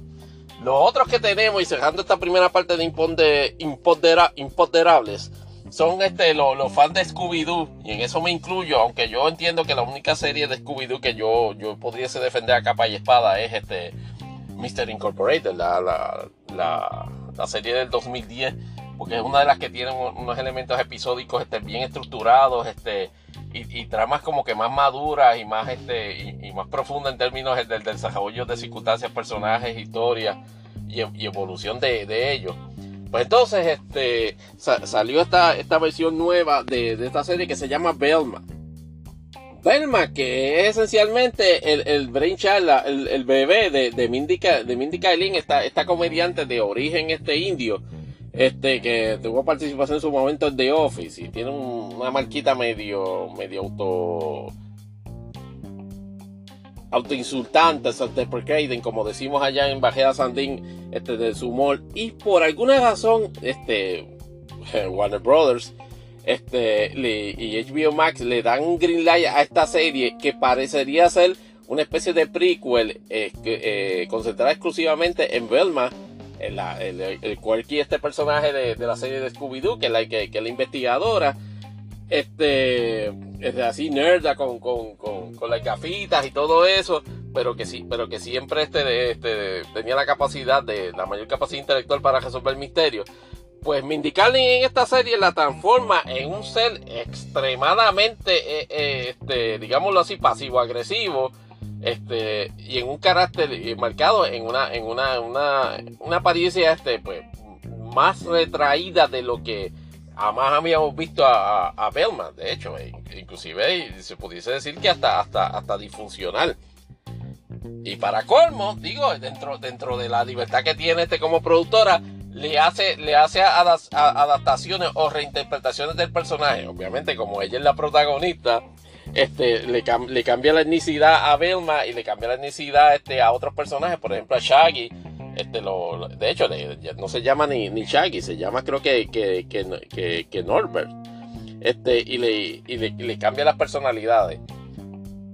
Mucha gente ha estado que rápido brincó y no, ¿por qué, ¿por qué hiciste Belman este, India y a, Shaggy? No, eso, eso no es, para mí, eso no, no tiene tanta importancia. Lo que sí tiene importancia es el sobreénfasis en estereotipados elementos de contenido edgy que pretende proyectar la, la serie que parece, por lo menos en el primero o segundo episodio que, que tengo la oportunidad de ver, que eh, eh, establecen sin ton ni son este, el rumbo que, que vaya a coger la serie o el desarrollo de los personajes. Y de hecho, eh, es más, es más annoying que otra cosa.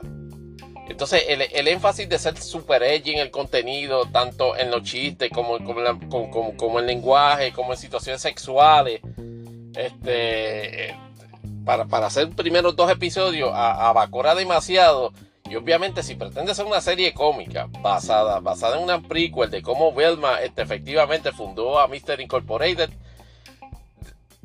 esos elementos, digámoslo así, perturbadores de la puesta en escena del personaje.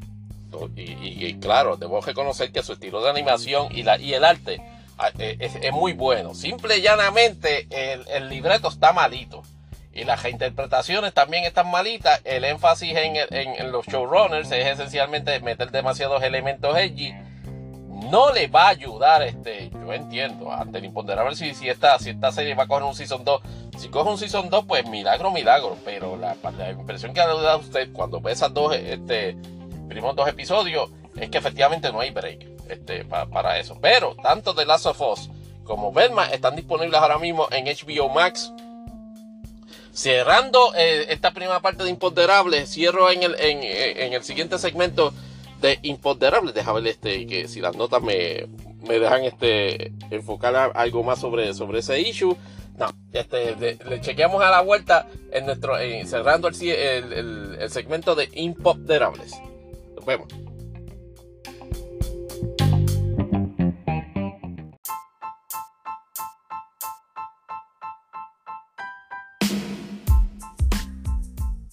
Y ahora en la segunda parte de Interables, este, de lo, de lo, último que ha salido, este, se reveló este, un trailer de la serie de, de, Invincible, la serie de Amazon Prime basada en el cómic de Robert Kirkman. Este, por cierto, yo diría que es la serie más exitosa, inspirada o basada en un título de Image Comics. Porque como recordarán, digo, los que, saben, pues obviamente pues Image Comics se fundó en 1992, producto de todos aquellos artistas de Marvel que estaban en, los llamados X-Titles y en Spider-Man, eh, Tom McFarlane, Jim Lee, Rob Liefeld, etcétera, etcétera, Eric Larsen, y fundaron esa compañía en 1992, y, y a lo que se llamaba el Exodus. Esa compañía fue, fue saliéndose básicamente de las teorías, de, las tendencias convencionales que imperaban en los 90 en términos de cómics y ha diversificado en diferentes, en diferentes géneros. Pero no ha abandonado para nada este, el, género de superhéroes. Y obviamente Kerman ya, se puede decir ya décadas, décadas después en Image, desarrolló este concepto de, de Invincible, que es la historia de, de este chamaco este que, que, es que superhéroe este inspirado por su papá no sabiendo en realidad de que su papá no es ni siquiera este de este planeta y ni siquiera es héroe ahí se las dejo porque vale la pena ser impactado por, por los, los, twists de, de, esta descomunalmente brutal serie este, que, que pasan en Amazon Prime. Y, tuvo su primer season brutal este, en términos de contenido este, y de contenido altamente violento. O sea, estamos hablando en liga, pero, pero, pero más ahead este, de, de, de, por ejemplo, de The Voice en una serie animada que no es anime tampoco. Y eso, y eso pues impresiona, pues siempre el estereotipo de que solamente en, series de esa índole es que se puede lograr ese, ese dinamismo o esa intensidad en la presentación. Pero esta fue una serie con un estilo esencialmente parecido un cartoon, eh, parece, un estilo de animación muy bueno. Pero ciertamente hasta, eh, eh, es por decirlo así, americanizado en, el estilo pero aún así, bajo ninguna circunstancia le quita este impacto o poder a la, presentación de esta, de espectacular serie. Y obviamente estamos esperando luego de la de, la impactante conclusión de su primer season que iba a pasar. Acaba de salir un trailer como de dos minutos. este, y ha dejado la, producción claro de que todavía están este, esforzándose por tratar de lograr este, una presentación de la segunda temporada en algún punto de 2023. Dice late 2023. Para mí va a ser un milagro si esta, esta serie sale antes que Attack on Titan, este Final Season Part, este, Part 3, este, Section A, eh, Section B, como. Eh, esta verdad que es lo, que ha hecho y. Y Sayama y, y la gente de. Y la gente de de, de, estudio mapa fuera de liga. Pero este, así, es el, así es el elemento de condiciones laborales en el, en el mundo del anime. Este, y entonces, este, dejar que era lo otro que, le, que les iba a indicar.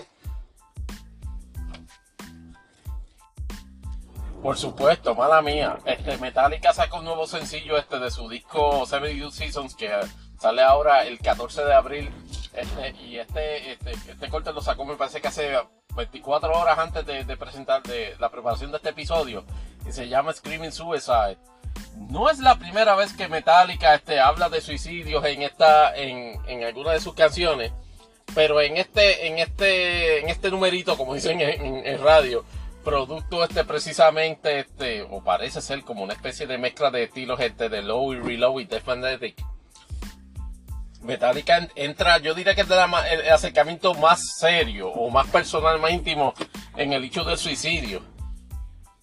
Al ver el video, sin embargo, hubiese preferido que hubiese incluido un disclaimer este, con la línea este de alerta este, de prevención del suicidio, tal y como hizo Logic en, en, su famosa canción este sobre, sobre ese tema. Pero este, no, no fue incluida. A lo mejor quizás este, este posteriormente lo, lo hacen. Por lo menos en términos de estilo, este, eh, está siendo bien recibida. Pero obviamente solamente tenemos dos cortes este de, del disco que va a salir en abril. No sé si en algún momento antes de, de, el mes de abril se produzca un tercer corte este de, de ese promocional para ese nuevo álbum. Obviamente la venta de, la, de las taquillas para el tour ya empezó en versiones de uno y dos días, porque el, como le habíamos indicado en aquel este en aquel episodio, este Luma Eterna, me parece que el 68, no, no, no es ese, no es ese número, pues pero es el episodio de Luma Eterna. Pues este, efectivamente van a brindar la oportunidad de tener dos tipos de experiencia Obviamente cada noche va a ser un set diferente y, los fanáticos van a tener la oportunidad de comprar el, set de dos presentaciones en una misma ciudad o set separado. A lo que usted, a lo que usted, a lo que el presupuesto llegue o deje de llegar. Y hablando de presupuesto y cuestionamiento y cuestionables movidas sobre ello, Madonna acaba de anunciar una especie como de, de gira en celebración de su 40 aniversario en la música en 2023 y los Gen X recordaremos perfectamente que sus inicios como solista, como solista datan precisamente de 1983. Así que está celebrando los 40 eh, aniversarios en una gira que aparentemente es mundial. No estoy seguro si, si va a incluir un primer leg de, de ciudades de Estados Unidos. Pero los números que vi para su presentación en Tampa, fíjate, no están del todo descomunales. Obviamente, mientras eh, los incrementos son dramáticos en precio, tan pronto empiezas a mírame, asoleadamente acercarte a tarima. Pero por lo que he visto de cambiar bombillas en el Angway, estamos en la vecindad como de 160, 170 dólares ahora mismo. No se, no se ha anunciado, o por lo menos no se ha confirmado o descartado, la posibilidad de que vaya, venga a presentarse en Puerto Rico. Recordarán que Madonna este, esencialmente tuvo una controversial presentación en el, en el estadio Irán Bison en Bayamón en los 90 para la, para la gira, me parece que de Music. Creo que fue, creo que se llama The Girly Short Tour, este, donde este, efectivamente tuvo la, la, la, controver- la controversial, este, el, controversial pase este, de la bandera de Puerto Rico por, por en su entrepierna. Que muchos issues, este, cogieron con, con ese asunto. Pero hasta donde tenemos entendido, este Madonna no ha, no, no ha descartado o no se ha anunciado fechas espe- específicas para Puerto Rico de ese tour de, en celebración de su 40 aniversario como artista. Ya Madonna, eh, eh, eh, esencialmente, debo reconocer que por lo menos en los últimos 6, 7 años, no ha tenido el impacto, digamos, o más bien el carácter de distinción de estrella institucionalizada que uno hubiese querido que, que- que tuviese. Ah, in- inclusive ha sido es más objeto de, de como que de reacciones medio cringy, particularmente con, las con, con la- con las operaciones estéticas que se ha hecho, aunque en la último, en la última reinvención, en el último software update, presentó como que una imagen más balanceada y menos artificial, por lo menos en, en- en la proyección de, de cómo se ve. O sea, es un artista de 60 años, pero un artista de 60 años más en la, más en la tonalidad menos rebuscada de Cher. Que por cierto, Cher tiene 72. Y todavía tengo entendido, y me, y me corrigen este, si, eh, si quieren escribiéndome por favor a la dirección de correo electrónico podcast.yahoo.com, pero tengo entendido de que todavía está en gira.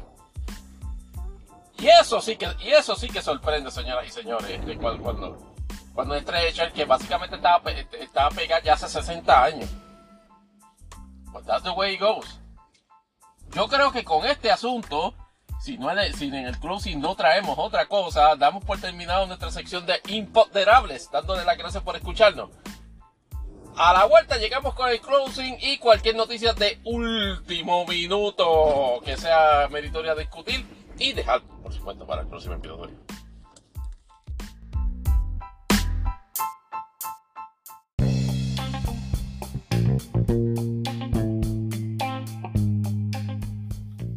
Bueno, y esto sería todo por este episodio de Imponderables, el podcast. O sí, con unas anotaciones este de último minuto, porque de hecho las había anunciado en el preview del, del episodio y no lo había comentado. Brevemente, pues, Samsung se empeña tanto en proyectar o filtrar tanta información de sus modelos nuevos que ya los Unpack parecen ser una especie de, pues, de ejercicio en futilidad. Este primero de febrero tienen un evento donde estamos a anunciar para la introducción de los nuevos modelos Galaxy S23 de la serie Galaxy S23, S23, S23 Plus y el, el S23 eh, Ultra. Pues evidentemente toda la información ya se ha liqueado. Ya se sabe los precios, ya se sabe que S23 Ultra va a traer el nuevo eh, procesador Snapdragon este generación 2, Snapdragon 8 generación 2, que va a tener efectivamente una cámara de 200 megapíxeles. Este, ya los que seguimos a Sakitech, saludos a Sakitech, este, gracias por los audífonos en el, en el giveaway del otro día, de, hace meses. A Ice Universe, este Android Authority, todos los muchachos ya liquearon lo que se, todo, todo lo posiblemente liqueado. No hay, no hay la posibilidad de que, de que Liberty este, vaya a honrar este para decir nuevo a gente que no esté en el programa de, de renovación, este, pagando 5 pesos este, como al mes. Pero el detalle es el siguiente. Samsung invierte toda una serie de miles, miles, cientos y quizás millones de, eh, par de millones de pesos en la presentación de ese Unpack el día primero y ya la información está, está, está develada. Honestamente no sabemos cuál es el propósito detrás de ese tipo de movida porque aunque ciertamente crea una ventana de tiempo de mayor exposición y de mayor hype y de mayor este eh, digamos así, eventos donde, donde se habla la información, el, el evento como tal, la presentación, entonces se convierte en, en acto pues como, como que académico. ¿Cuál es el propósito? ¿Debería hacerlo en el futuro? Mi percepción es que no. Pero pues veremos a ver ahora precisamente a finales de el, día el día primero de febrero exactamente qué, qué, diferente si algo va a traer este Samsung en esa presentación. En el caso de anime, este, eh, hay un llantén ahora mismo porque salieron lo- las nominaciones para los, los Anime Awards de, de Crunchyroll. Y en la serie anime del año, obviamente, voten por Spy Family porque yo lo voy a hacer como un montón de veces. Pero resulta que Chainsaw Man ni Bochi the Rock fueron nominadas. Y hay una queja genera, este, que se está pues, este, cogiendo auge de que, ah, ¿por qué no incluyeron a Chainsaw Man? Debo admitir que en términos de nominación sí debieron haber sido incluidas. Yo entiendo que bajo ninguna circunstancia Chainsaw Man y de la manera que ha, que ha acabado, este, merece bajo ninguna circunstancia el premio. Pero como lo- el, hype de, de, de fans de Seiyu este, movería ciertamente a hacer este, categorizaciones o más bien evaluaciones erróneas en una premiación. Yo no sé si por eso es que Crunchyroll que sacó a, a Chainsaw Man este, de, de la, de las nominaciones, o sea que no lo, no lo puse en las nominaciones. Mi preocupación con Bochi de Rock, sin embargo, es que sí debió haber eh, estado nominada. La situación con Bochi de Rock es, es- extraña porque Crunchyroll es bastante entusiasta con mover este, este dub latino de este tipo de series. Sin embargo, no, habi- no hay ni siquiera un dub en inglés de Bochi de Rock. Y eso para mí, es- eh, a mí para, para el consumo de esa serie me, me resulta un poco difícil. No me llevo, llevo un mes y medio en el episodio 1. no puedo terminarla. Es una serie que yo preferiría verla top en español latino, pero a pesar de las peticiones que le he hecho con un chirol, no me ha hecho este el caso. Pero espero que eventualmente eh, este, lo, lo considere de, forma este, favorable. Su, su trabajo en, en, doblaje español latino son impecables. Ok, moviéndonos momentáneamente entonces a la cuestión política, efectivamente el Tribunal Supremo notificó esta semana y no lo había este, indicado en el episodio, pero debió haber sido un tema en, de que su investigación sobre el liqueo del draft del caso este de- del caso de este de, de Dobbs este de que Roe versus Wade identificó como resultado o más bien estableció como resultado de que no pudo identificar quién pudo haber filtrado el borrador de ese documento que venía de la oficina del juez Alito. Pero ¿saben qué pasó curiosamente como parte de la investigación? No entrevistaron a ninguno de los jueces del Tribunal Supremo de los Estados Unidos en la investigación. O sea, ¿para qué carajo hicieron entonces la investigación? La investigación está co- incompleta, particularmente porque no entrevistaron al juez Alito, que era el que había que preguntarle quiénes eh, formaban parte de su staffing quienes había y quienes pudieron haber tenido acceso a ese documento en su fa- en su fase o en su versión de borrador.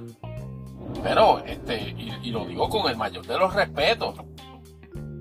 Es un informe self-serving con el único propósito de efectivamente este no, este, no, no adjudicar a culpa a nadie en el Tribunal Supremo de una acción que obviamente es de alguien en el Tribunal Supremo que, que, que filtró esa, esa información. En, otro asunto, en, el asunto de Puerto Rico y tal como habíamos indicado, eh, indicado anteriormente, Aníbal Acevedo Vidal está, altamente a la defensiva en, el hecho de su participación o no, en la forma y manera que efectivamente se dio las autorizaciones prematuras para habilitar el puente tirantado. No veo que haya forma que en el discurso político evada esa responsabilidad o por lo menos la de contestar preguntas sobre eso. Ya vi que hizo unas declaraciones al nuevo día diciendo de que ay, eh, nadie había eh, este, autorizado eso en Fortaleza. Eh, you gotta try harder. Sé que va a haber mucha gente señalando este, de que efectivamente no haya, no haya oportunidad en cuanto a eso. Pero sí, entiendo que va, va- va a seguir el escrutinio sobre su persona a la hora de investigar eso. Y aparentemente el Departamento de Justicia este, va bastante ani- este, a viento en popa con una investigación criminal, claro. Este, los círculos de, influencia o los círculos de opinión afines este, en algunas instancias al Partido Popular van a señalar de que esto pudiese ser un, un, hunt para tratar de pillar a Aníbal en, en, este asunto. No creo que sea tan fácil tomando en consideración todos los años y todas las administraciones de, de, de diferentes partidos que se dio esta situación y que aparentemente, pues, una situación particular sobre, la, sobre las influencias que pueda tener alguna de las piedras con Trochon en el, en el espectro de influencias políticas en Puerto Rico pudo haber contribuido a que esencialmente no lo tocaran todos estos años. So, bear with me with this. Y con un compromiso de si surge algo nuevo, discutirlo la próxima semana, porque en, este, en esta no va a ser. El episodio está acabándose en los próximos segundos. No sin antes darle las gracias este, por escucharnos eh, este, y, y, compartir este y todos los episodios de Imponderables el podcast. Que siempre va a estar en, en, en el servicio Anchor, una compañía de Spotify. Digo, va a estar por el momento, ¿verdad? Si, si, si cambiamos este de servicio, lo, le avisamos. Pero este, ciertamente pueden conseguirnos también en Google Podcast, en Apple Podcast, por supuesto, en Spotify, en iHeartRadio, en Tuning Radio. También nos, pueden conseguir en Amazon Music, entre otros servicios este, de distribución de podcast. Eh, nuevamente para preguntas y comentarios, dirección imponderable slash podcast a yahoo.com. Eh, pueden comunicarse también a, este, a, la, a, Imponderables en todas las redes sociales, casi todas, Twitter, Facebook y Mastodon. Su amigo Tony Barrios deseándoles este, que la pasen bien, este, se me cuidan, este, si van a las fiestas de la calle San Sebastián, bien sea de día, bien sea de tarde o bien sea de noche, pórtense bien, respeten a los demás, tomen este, precauciones a la hora de celebrar este, la renovada pues, este, festividad de, de San Sebastián, que da por concluido por fin el periodo navideño más largo en el mundo. Se me cuidan, buenas noches, hasta la próxima.